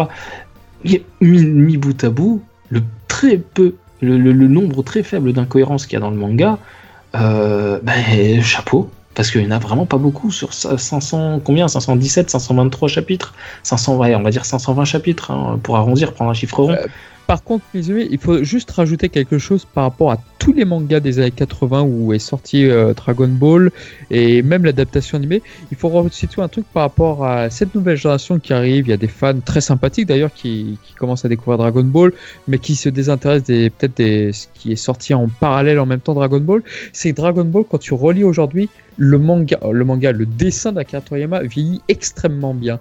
Tu vas Oui. relire, un, tu vas relire un manga comme Sanseiya, tu vas relire d'autres, ou même l'animé. L'animé, moi j'adore Sanseiya par exemple, mais les, les codes couleurs des années 80 où tu as quelqu'un qui a les cheveux verts, t'as des voilà, euh, Sean et compagnie. Euh, très- très C'est bon vrai, c'est vrai que c'est très, c'est très imprégné des années 80-90. Dragon Ball, l'animé, le style de Toriyama, ou enfin en tout cas de Ma- Minoru Maeda et de, des Nakatsuru et des animateurs de l'époque, fait que ouais, ça passe encore, ça passe encore. T'as pas l'impression que c'est 80-90, t'as pas l'impression de regarder vraiment des animés des années 80. Tu sais que c'est Dragon Ball. Tu, Sur la réalisation, sur, les, sur le, le, le- graphisme, on va dire, des personnages, sur le cara design, je suis tout à fait d'accord. Sur après la réalisation en elle-même, que tu vois le, nombre de plans fixes qui sont La première utilisés, c'est Dragon Ball. Les deux, Z, GT, deux même, même Ah, la Z, première euh, série, je trouve qu'elle a, quand bien, même mal vieilli, je trouve, quand même. Comment Les- Comparé à Z. Donc, c'est- De quoi Non, pour moi, pour moi, elles ont toutes La première mal Dragon. Ball, tu parles, euh, Shonen Ouais, ouais. Et moi, je trouve qu'elles suis, ont- moi, je suis d'accord avec toi. Jusqu'au hum, 21e Tenkaichi Budokai, je dirais que Red Ribbon, ça se regarde. Et tu arrives à la partie euh, du 23e Tenkaichi Budokai, c'est du caviar. C'est du très très gros je Dragon Ball pour là. moi. Alors moi, le je suis pas tout à 23e fait d'accord. C'est du niveau Dragon Ball Z. Et, euh, Moi, j'ai envie C'est de c'est dire- déjà plus Dragon Ball Z dans l'âme aussi. hein. Jusqu'à moi, jusqu'à la fin de GT, tout a mal vieilli. Ah oui, direct. Oui, pourquoi? Parce qu'il y a un nombre par rapport à aujourd'hui, on sent que c'était fait sur celluloïd, que c'était fastidieux. On sent aussi que les dessins ont souvent été économisés, qu'il y a un nombre de plans fixes où les personnages te regardent durablement, où tu as juste un travelling sur l'image, où tu vas avoir un plan, euh, voilà, tu qu'un seul dessin et en fait la caméra elle le, elle le passe en revue, hein, elle passe du côté gauche du dessin jusqu'à la droite du dessin, où tu as les deux personnages qui se font face. Et en fait il se passe rien, tu as juste les cheveux qui bougent avec un courant d'air et en fait ça nécessite quoi? Quatre dessins. Euh, on sent quand même que ça a été fait de manière euh, à, pouvoir sortir euh, beaucoup d'épisodes, c'est-à-dire du long running, hein, des épisodes télé euh, toutes les semaines. Ça veut pas dire qu'ils font un épisode en une semaine, surtout pas, c'est impossible. Euh, ça veut dire, ça veut dire qu'il y a, que, que le rythme demande un épisode par semaine, mais que du coup, bah, il faut en avoir d'avance pour pouvoir les sortir comme ça, et que ça demande des mois à produire un épisode. Notez bien ça, je le redis, ça prend des mois à produire un épisode. Ça veut dire qu'il y a plusieurs équipes, qu'il faut pas. Bref, c'est- des deadlines à respecter. À Tu veux dire que ça te prend pas une semaine pour faire un épisode? Comment ça se fait Bah non, Toriyama faut bien qu'il dorme et qu'il mange. Ah non, Toriyama faut bien qu'il dorme et qu'il mange. Puis Toyotaro n'était pas né non plus, il a pas pu faire le manga, l'animé. Ah. Bref, hein, euh. Euh, toi-même tu sais, lui il était né, Kame Sennin, il était né à cette époque-là. Il était, il était Oui, déjà il- faible. Il n'était pas encore ultra instinct. Non, pas encore. Il a appris après. Et, et je pense que c'est la tortue Migame qui lui a appris l'ultra instinct, mais on verra dans le prochain possible, chapitre. Bon bref, fait, Mais, toujours est, mais toujours est-il que ce que je viens de dire là, c'est vrai que j'ai un peu repris hein, l'argumentation de Gotun, qui est l'ancien anime, euh, comment ça, rédacteur en chef d'Animeland et maintenant qui est chez Cr- Crunchyroll, ça se dit comme ça, je sais jamais. Crunchyroll. Crunchyroll. Ouais, je suis désolé, les plateformes de manga, c'est moins mon truc. Et c'est vrai qu'il a totalement raison. Pourquoi est-ce que Dragon Ball est aussi populaire qu'aujourd'hui? C'est après la nouvelle génération, c'est ça. Le- ça vieillit extrêmement bien. Le manga était tellement en avance. Et le trait de Toriyama en, en lui-même, je trouve qu'il vieillit bien. Le manga Tetsuro Hara, par exemple, pour Okuto no Ken, qu'on en a parlé tout à l'heure, qui est un excellent manga. Hmm, C'est le style, le style est encore très fort et je pense que c'est vraiment plus manga adulte aujourd'hui. C'est pour ça que la nouvelle génération s'en désintéresse euh, là-dessus. Je pense qu'il y a uniquement Koji Nada et Riku Sanjo avec leur Dragon Quest, la quête de Dai, qui vit selon moi encore très bien, mais malheureusement, bon voilà, c'est vraiment dans l'ombre de Dragon Ball et de manière assez injuste. Au passage, après Dragon Ball, Regardez nos On sent bien le fan de Dragon Quest ici. C'est le. Ah, J'ai oui. participé à un très bon podcast, petite pub, voilà. Ah, Oui, voilà. j'irai le regarder. J'ai vu qu'il a été Ouais, C'était partagé même 3 par heures quand même. hein. C'était long. hein. ouais. Mais, mais, mais sincèrement, sincèrement, Dragon Ball, ce qui fait que ça vieillit très bien, à mon humble avis, c'est le Kara Design qui, qui est atypique. Tu peux pas le classer dans une époque, tellement il est, il est hors norme, ce Kara Design. Il Bah, est il très est bien. simple, Il est, c'est ça qui, qui fait son, son, il est simple tout en étant, il, il est simple tout en étant extrêmement complexe. Hein. T'as des personnages qui sont qui fourmillent de détails. Tu prends, tu prends. Bon, c'est pas Toriyama qui l'a fait, mais tu prends Tapion. euh, tu prends. Si c'est Toriyama qui a fait Tapion. Bah si, justement. Si, Merde. c'est Toriyama Je qui Non, non, non, je suis resté sur Ildegan, c'était Yamamuro, euh, voilà, et non, non, c'est bien Toriyama qui a fait Tapion. Euh, tu prends Tapion qui font de détails, tu prends, euh, tu prends, euh, tu prends Frieza sous sa première forme, entre le pod, euh, tous les détails comme ça, linéaires sur son corps, ses bras, ses jambes, Piccolo, Cell, t'as des Kara Design, Trunks du futur aussi qui est très détaillé, t'as même numéro 17 et numéro 18 qui ont leur tonne de détails, numéro, enfin, Docteur Gero avec tous ses traits comme ça sur leur, leur tenue et tout. Non, ils ont, les personnages fourmillent quand même de nombreux détails.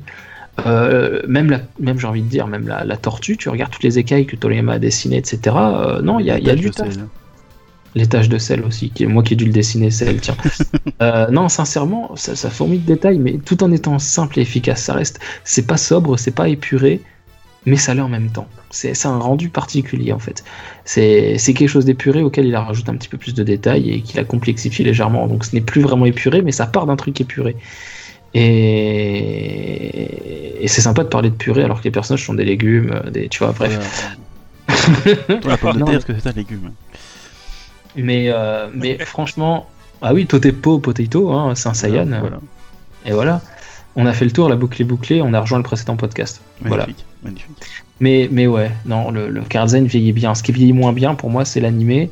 Euh, dans sa réalisation, pas dans le trait, mais dans sa réalisation. Donc, tu sens que voilà, ça bouge comme un dessin animé des années 90. Ça peut pas. Tu regardes ce qui se fait aujourd'hui, t'es par rapport là, tu, peux même Naruto les premiers épisodes, même One Piece les premiers.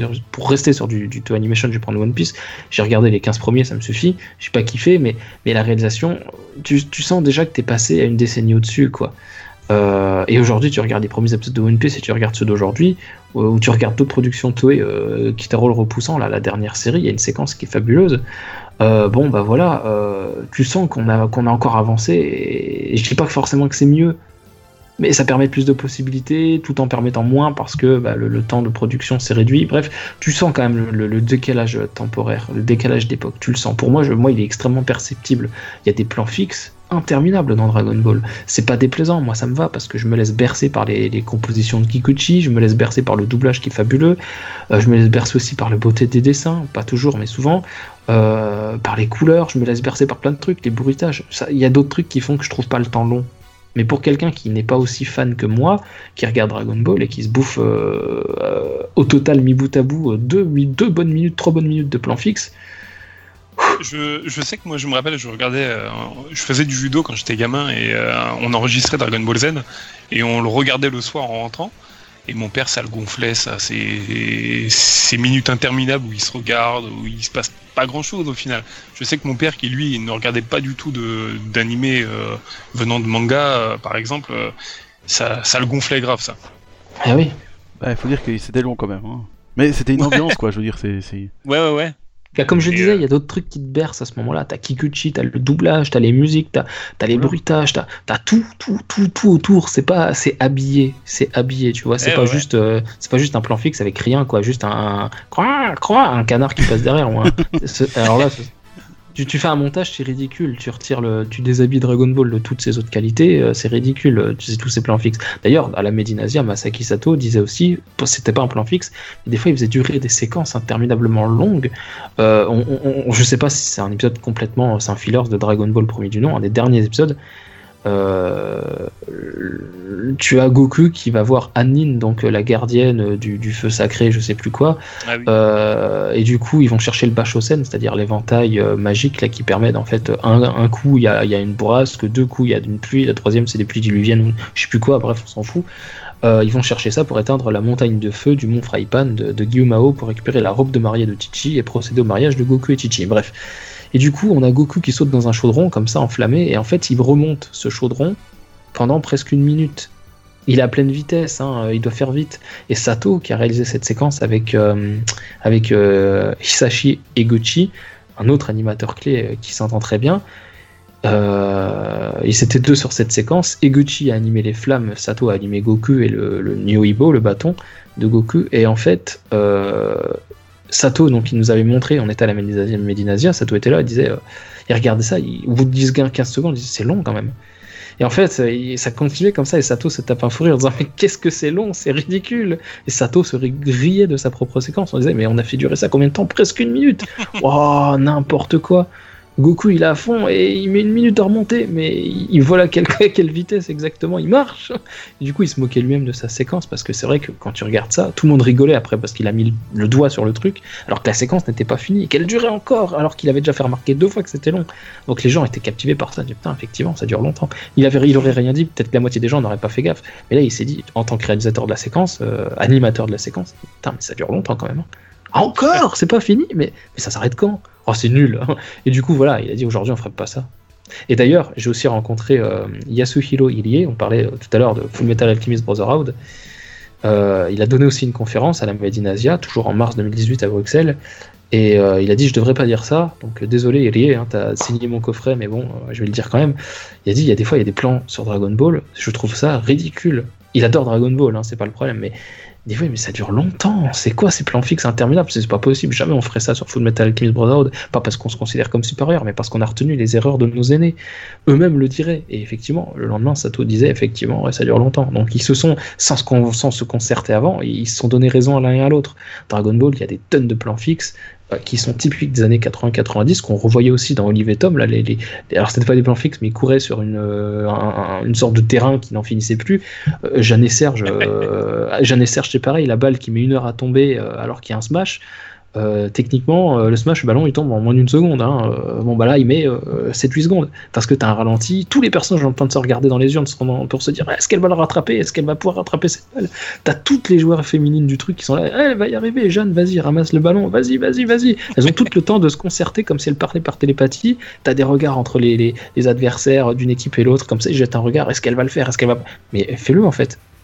C'est comme Olivier Tom avec euh, quand il, il, Bah oui. Oui, il tire les- pour les marquer, t'as le, t'as Le le, ballon commentateur est- qui a le temps de, rac- de raconter toute sa vie euh, pendant qu'il tire, quoi. C'est Ah ouais. marrant. C'est marrant. Oui, c'est marrant. Mais c'est typique des années 80-90. Ouais, c'est ouais. pour ça que je me Mais le problème, d'ailleurs, c'est que des gens font la confusion, se disent, euh, vont voir le mangaka de Captain Tsubasa et vont dire, Eh, il est long ton animé. Bah ouais, mais c'est pas lui le réalisateur, mec. non, mais c'est vrai, il y, en a plein qui font l'erreur de penser que euh, y est pour quelque chose euh, pour Captain Tsubasa là, mais c'est une adaptation, c'est tout. oui, mais ça, les gens oublient souvent, hein, malheureusement. Moi, je vais reprocher à, je vais reprocher à Toyotaro d'avoir fait les nez pointus du Chiyama sur les épisodes de, de- de studio Last House. Parce que les nez pointus du Chiyama, Toyotaro, il avait pas les dessiner. Ah, moi, je crois que tu, tu, tu, tu critiquais de Toyotaro parce qu'il a fait Semin et Ultra Instinct. ouais. Un peu aussi, mais Un ça m'est passé depuis tout à l'heure. ne, ne- ne remets pas le couteau dans la plaie, là. Je suis en train de cicatriser. Arrête tout de suite. C'était fait exprès. Bon, bah en tout cas, je pense que pour ce sujet-là, si Dragon Ball est surcoté ou pas, bah je pense qu'on a peut-être fait le tour. Mais moi, je me pose une Et il y a question. peut-être des euh, gens qui ont. Peut-être une bête Peut-être des question, gens mais qui euh, auraient quelque chose à nous dire. est-ce que Dragon Ball mérite son succès encore actuellement, je veux dire? Parce qu'à l'époque, ok, mais. Toi, t'as vraiment envie de me faire saigner, toi. Hein? Bah oui, T'as un enfoiré. Et- t'es là pour ça, non?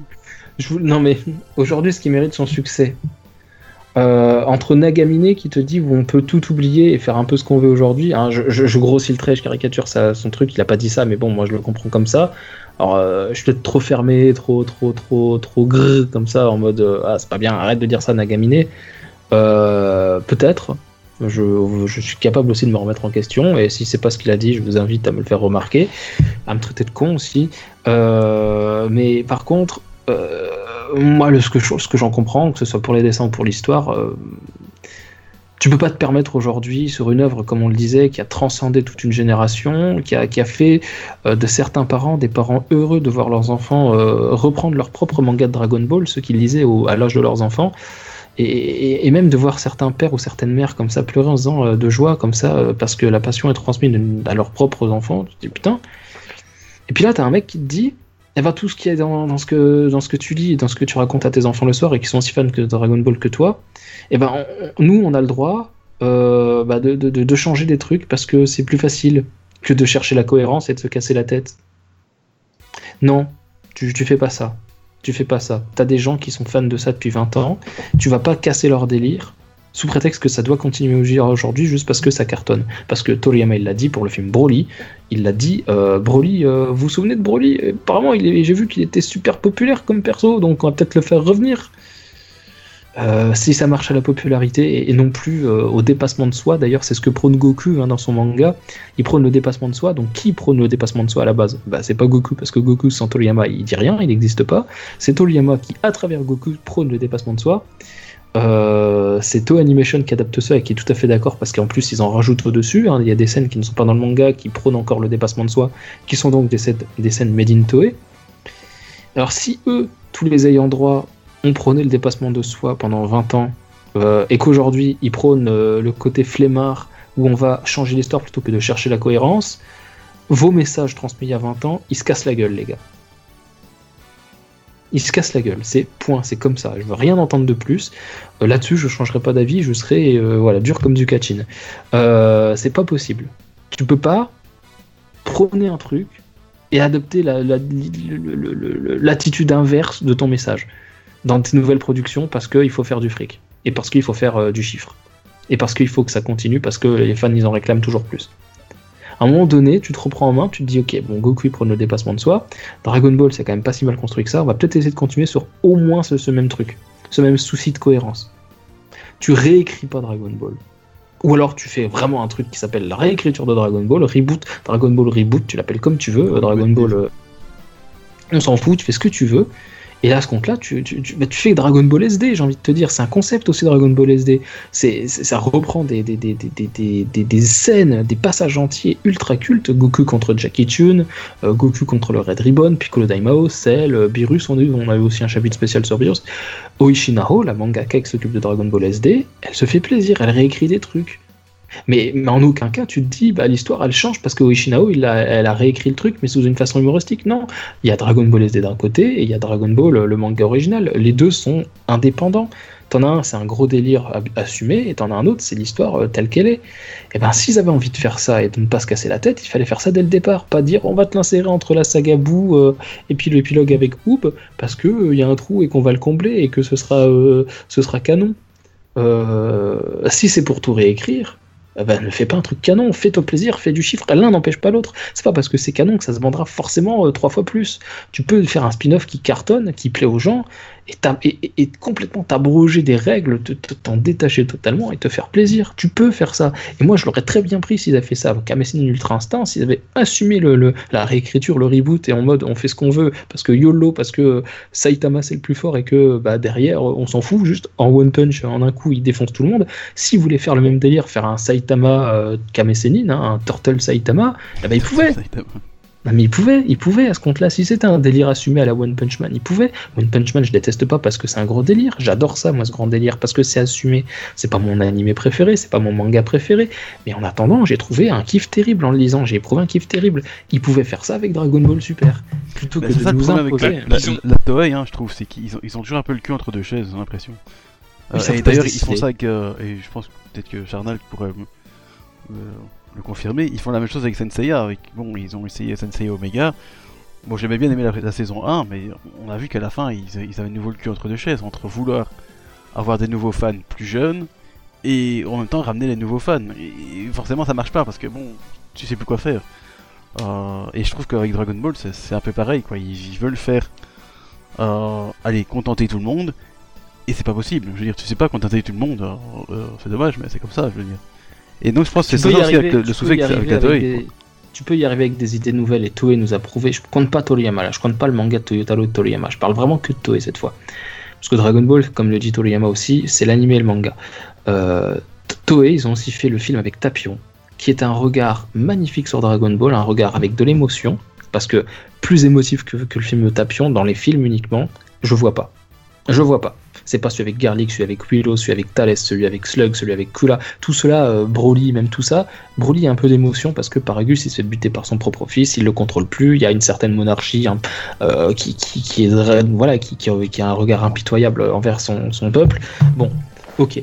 Mais il n'empêche que celui qui a le plus d'émotion, c'est quand même Tapion. Tapion, c'est un, personnage dont le peuple se fait décimer par une créature. Euh, bref, je ne vais pas vous raconter le film, vous le connaissez. Si vous l'avez pas vu, revoyez-le. En VO, c'est mieux, euh, on est plus proche de ce qui se passe vraiment. il n'y a pas de censure. Euh, voilà, mais on a un regard qui est transposé sur un personnage qui est écorché vif, qui a perdu son petit frère, qui ne sait pas s'il est en vie ou s'il est, mort, qui se doute qu'il est mort, euh, qui, possède une créature euh, dans son corps. Il, se lie d'amitié avec Trunks parce qu'il il voit une sorte de, calque de sa fraternité, une sorte de, fraternité un peu calquée sur celle qu'il a perdue avec son petit frère qui est mort. Le, le film, il la raconte à travers les yeux de Trunks. Donc, dans ce film, on nous présente Tapion, son ocarina, la boîte à musique, l'épée, Oi, la statue d'Ildegan, la secte de Oi. Euh, Qu'est-ce qu'il y a d'autre aussi? L'ocarina, je sais plus si je l'ai dit. Euh, et, et tout ça à travers la relation amitié fraternelle, j'ai envie de dire, entre Trunks et Tapion. L'histoire, c'est presque eux deux qui te la racontent. C'est eux les personnages centraux. Donc c'est osé, c'est assumé de faire de Trunks presque le, le personnage principal du film. Parce que tu le vois beaucoup plus que Goku, Trunks, dans ce film. Beaucoup plus. On avait Tu déjà eu beaucoup- ça sur le dernier film de Sailor Moon avec Luna. C'était une époque où la Toei Animation, justement, Avait des un petit peu leurs règles, justement. Ils faisaient des choses beaucoup plus intimistes, euh, tout à fait. Ils, a- ils avaient des couilles. Ils bah. Bah, il y avait d'autres, euh, il y avait d'autres trucs aussi, euh, bah oui, comme Sailor Moon et d'autres œuvres justement où ils cassaient les, justement les codes. Et c'était une très belle époque de la Toei Animation parce que c'était des œuvres un peu plus personnelles, beaucoup plus intimistes, ouais. Tout à fait. Et ça aujourd'hui, quitte à continuer Dragon Ball, il fallait à mon avis continuer comme ça. Parce que ce film, Tapion, je suis sûr que tu fais un sondage, il est parmi les deux meilleurs. C'est même pas top 3, c'est top 2.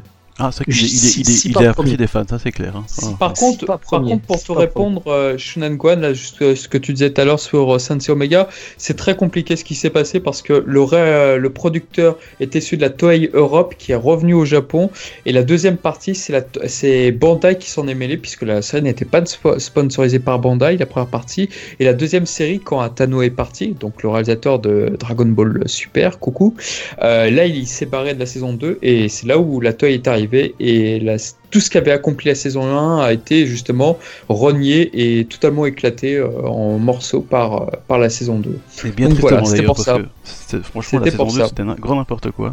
C'était un grand n'importe quoi, mais elle est beaucoup plus appréciée aujourd'hui par les fans parce que justement c'est ce qu'ils recherchaient. Donc dans un sens, notre avis est compte pour une minorité. Non mais c'est vrai.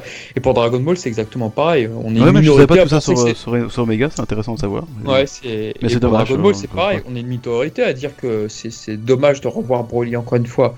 Beaucoup sont contents de son retour. C'est Ouais, ça m'étonne pas ça, hein, je veux dire. ça, voilà. Et D'ailleurs, tu le vois dans le teaser, hein, c'est Goku versus Broly, Vegeta vs Broly, Freezer vs Broly. Ah, déjà, compris, rien que, rien que le titre du film, Broly, c'est. Voilà, c'est. Oui. putacliquesque au possible. On peut pas faire mieux, quoi. tu ne peux pas faire mieux. Exactement. Alors, ils ont oublié de faire Broly versus Kale. Alors là, c'était. euh, je pense que les fans ne s'en seraient pas remis. Ah Moi, oui, j'aurais adoré, ça- par ça contre. ça. Ouais, ça aimé. ça m'aurait amusé, moi, honnêtement. J'aurais aimé. ouais, ouais. Et j'aurais aimé que ce soit Brolette qui gagne, histoire de foutre la rage à tout le monde. tant qu'à faire, tant qu'à faire, tant qu'à faire. Mais Peut-être Dragon que Ball. dire quelque chose aussi, parce que juste, là- Dragon Ball mérite-t-il son succès encore aujourd'hui? Non, clairement pas et définitivement pas. Enfin, Ok. Vas-y, à, à toi. Parle-nous de Great Saiyaman, tiens. Mais non, moi je voulais euh, réagir tout à l'heure par rapport à, à ce qui pourrait se faire euh, et complètement euh, s'écarter du, du format, enfin du canon en fait. Il y a euh, le, le manga qui, est, qui a été officialisé apparemment, donc c'est, euh, je sais plus l'auteur, c'est Dra, Dragon Dragon Garoli. voilà, avec Yamcha. J'ai trouvé cette histoire géniale. Et pourtant, c'est, ça part dans, une- dans un délire euh, qui, qui, qui n'entre pas en compte dans, dans l'histoire. Mais j'ai trouvé ça, euh, je trouvais que c'était une très bonne histoire, un, un truc très, très inédit en fait, et original au moins. Euh, ce qu'on Je- nous montre. Je l'ai euh, acheté pour un cadeau d'anniversaire à un pote là, justement, je vais le voir dimanche et ça sera son cadeau. euh, Je pense qu'il va bien le prendre.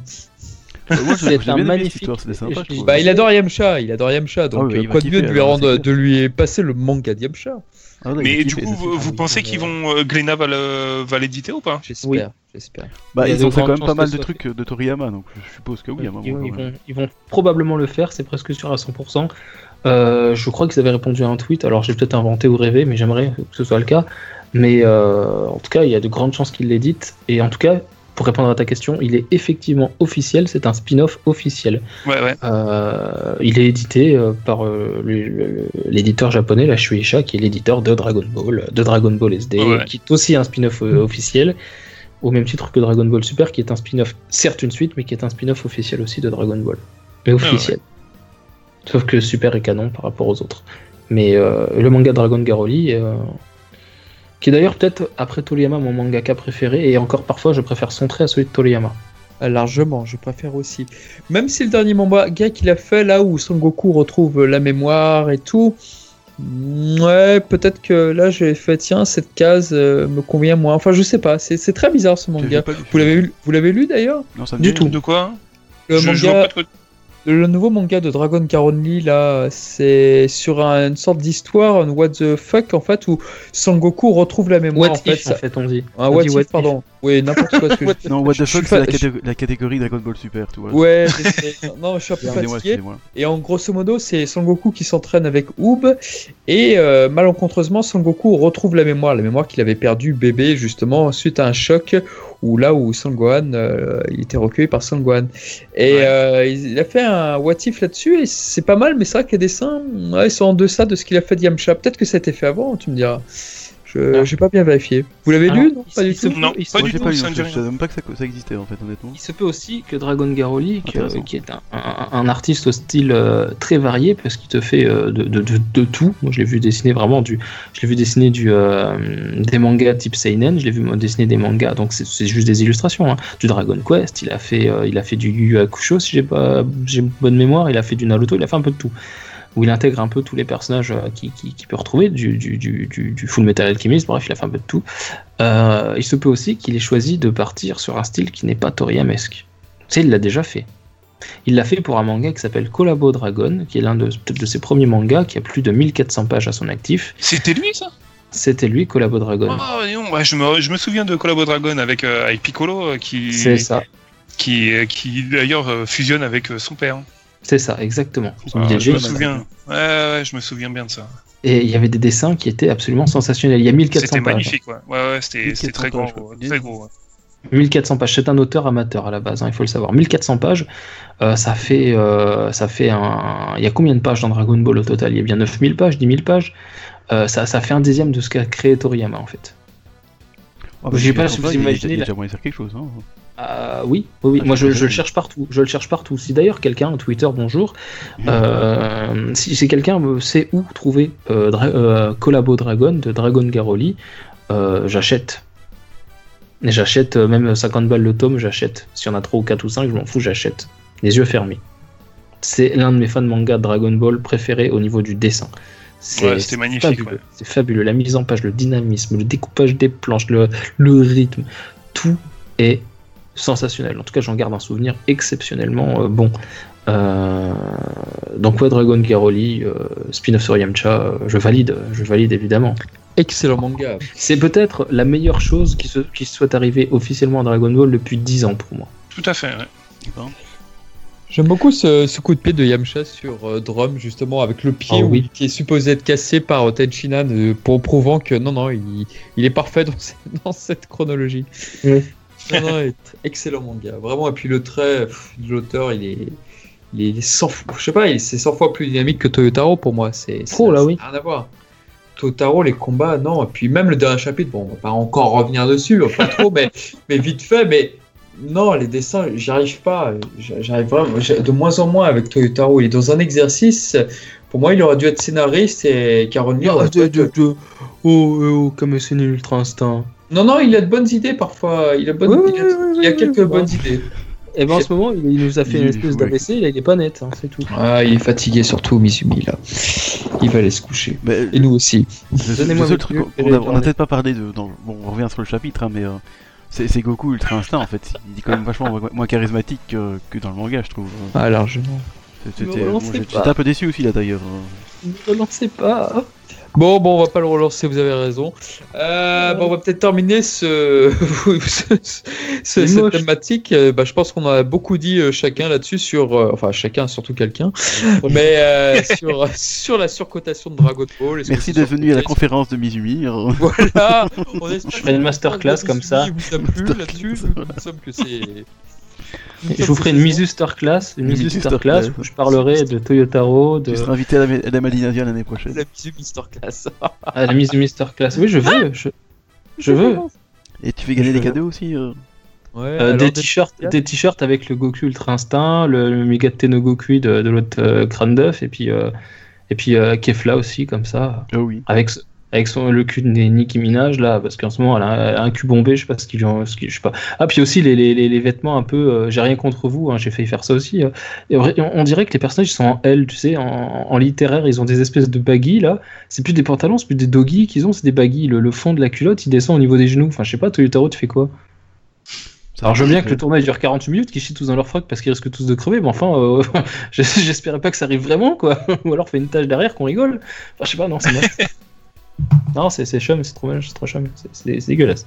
J'aime pas, je, je n'aime pas. Merci pour cet aparté. Bon, bah écoutez, on va peut-être passer aux recommandations. C'est parti. Oui, C'est pas allez, grave. je vais, je vais entamer, comme ça après je vous laisse parler. on coupe d'abord peut-être comme ça, ou sinon ça va pas le faire. Tchè. Allez, Merci. j'écoute.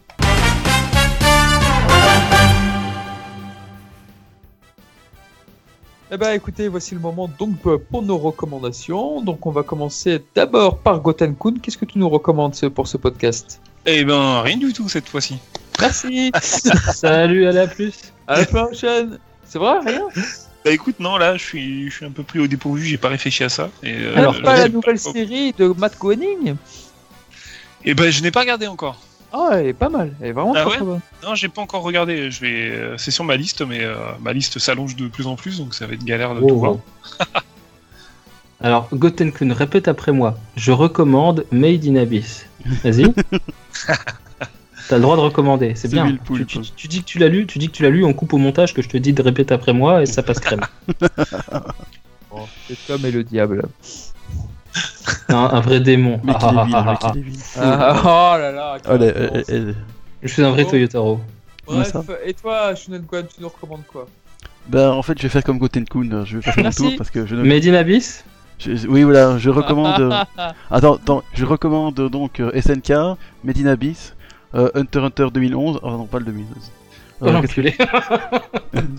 la légende de Ah, Zelda et, Pour ceux et- qui. et non pas Dragon Ball Super. euh, euh, voilà. Non honnêtement Ça, j'ai rien à dire C'est un running gag. Bon, c'est bah, un running gag entre. Bon, bah écoutez, moi je vous recommande euh, l'artbook d'Akira Toriyama sur Dragon Quest qui va sortir, euh, euh, qui sera déjà sorti, je pense que quand le podcast sera sorti. Donc sur tous les jeux Dragon Quest qui sont passés en revue là-dessus jusqu'au tout dernier.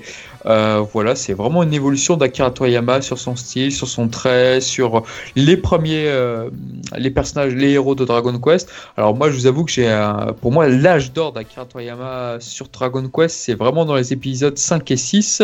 C'était vers euh, l'arc de euh, pour Dragon Ball, pour bien situer. Et euh, c'est avec Dragon Quest 9 où ça, ça commençait à sentir le rossi, où les muscles ont été totalement gommés. Et bon, voilà. Quoi qu'il en soit, l'artbook est très beau. Il est vendu entre 35 et 39 euros. Donc euh, vraiment, je vous le recommande.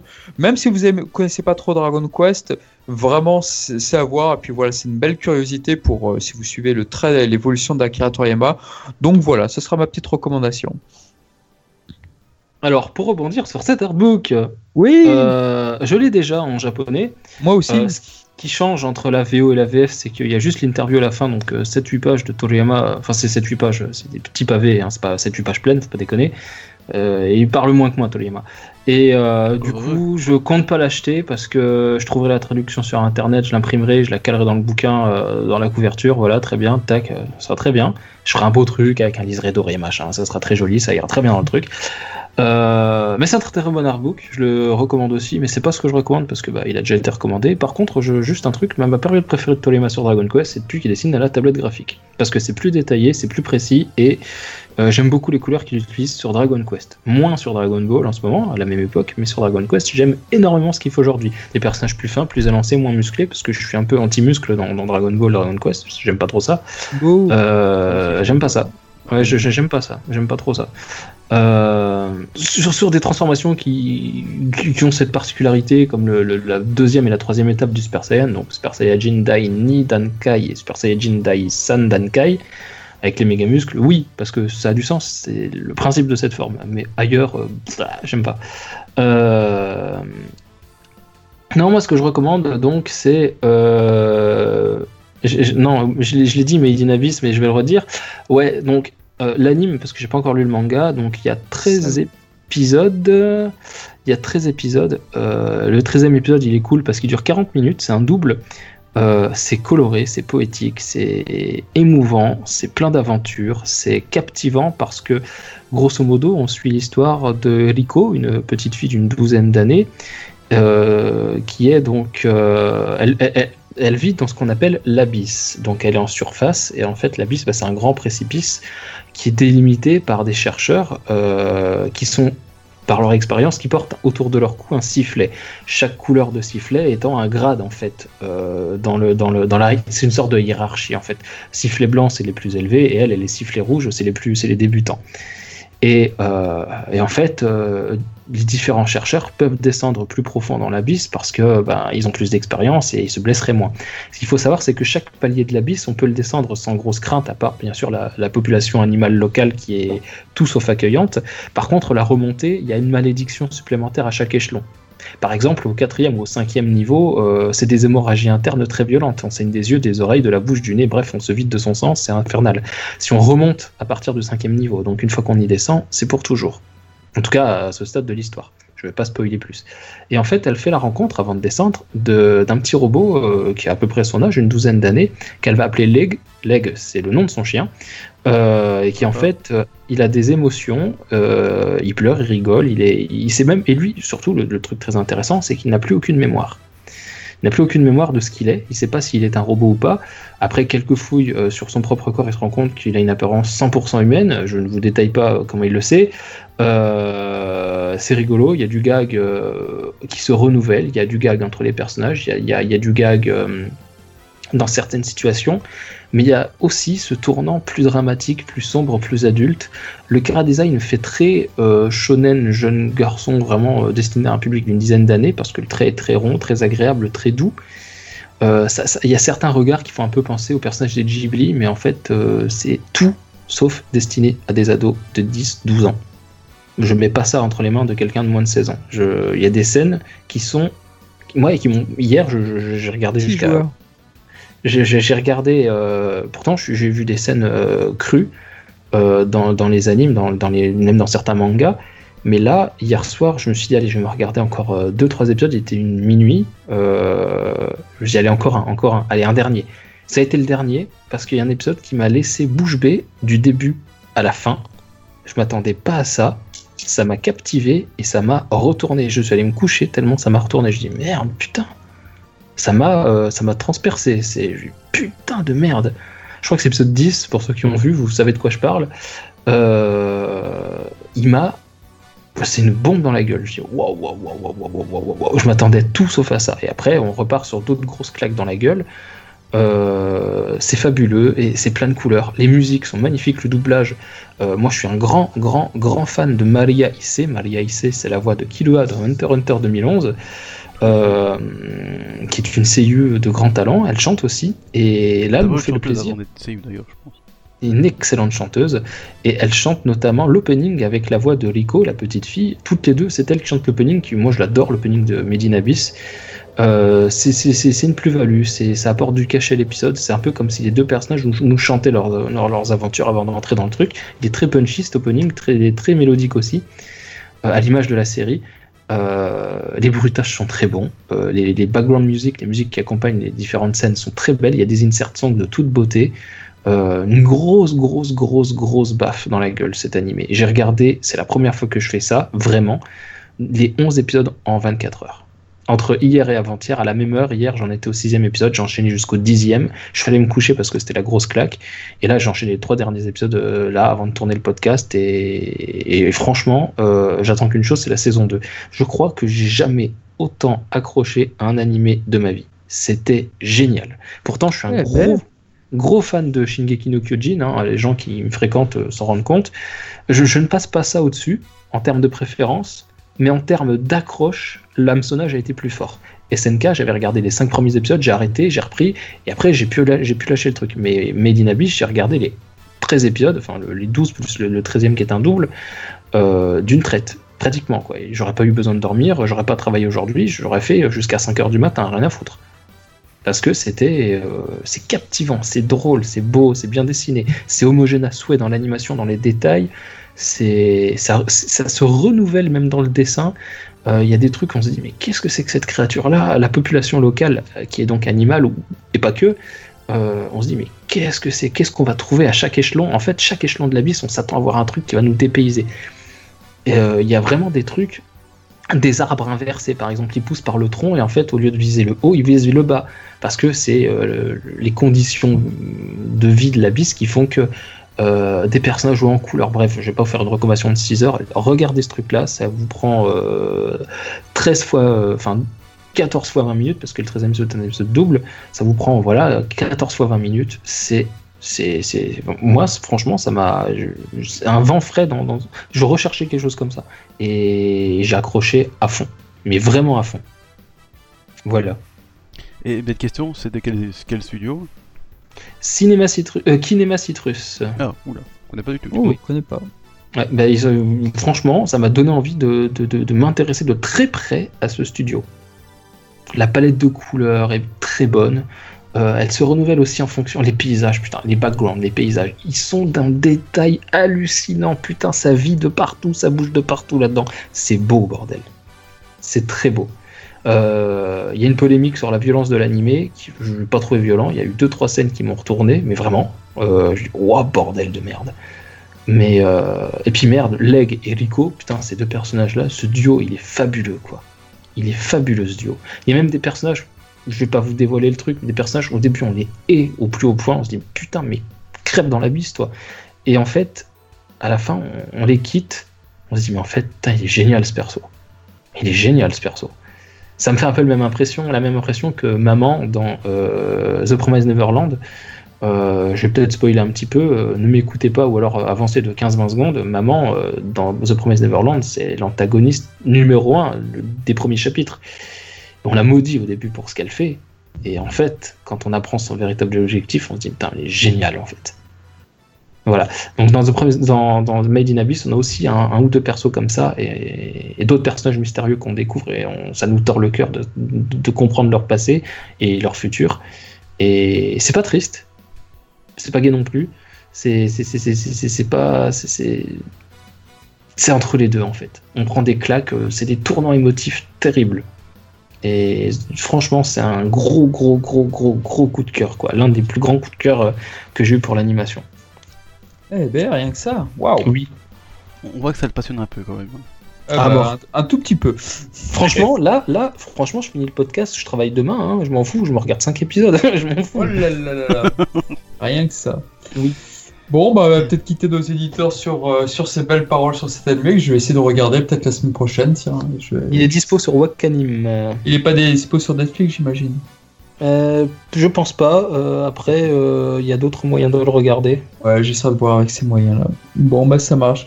Bon, bah, en tout cas, merci à. J'achèterai le Blu-ray, hein, faites pas chier les anti-piratages. euh, c'est bah, prévu dans mes. C'est déjà N'oubliez pas que c'est très bien d'acheter les originaux, exactement. En effet. C'est vital. C'est vital Ouais. pour les studios.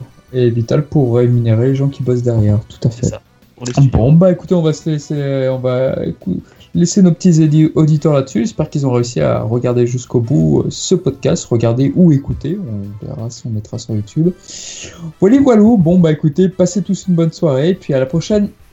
Ciao. Ouais. À bientôt Ciao.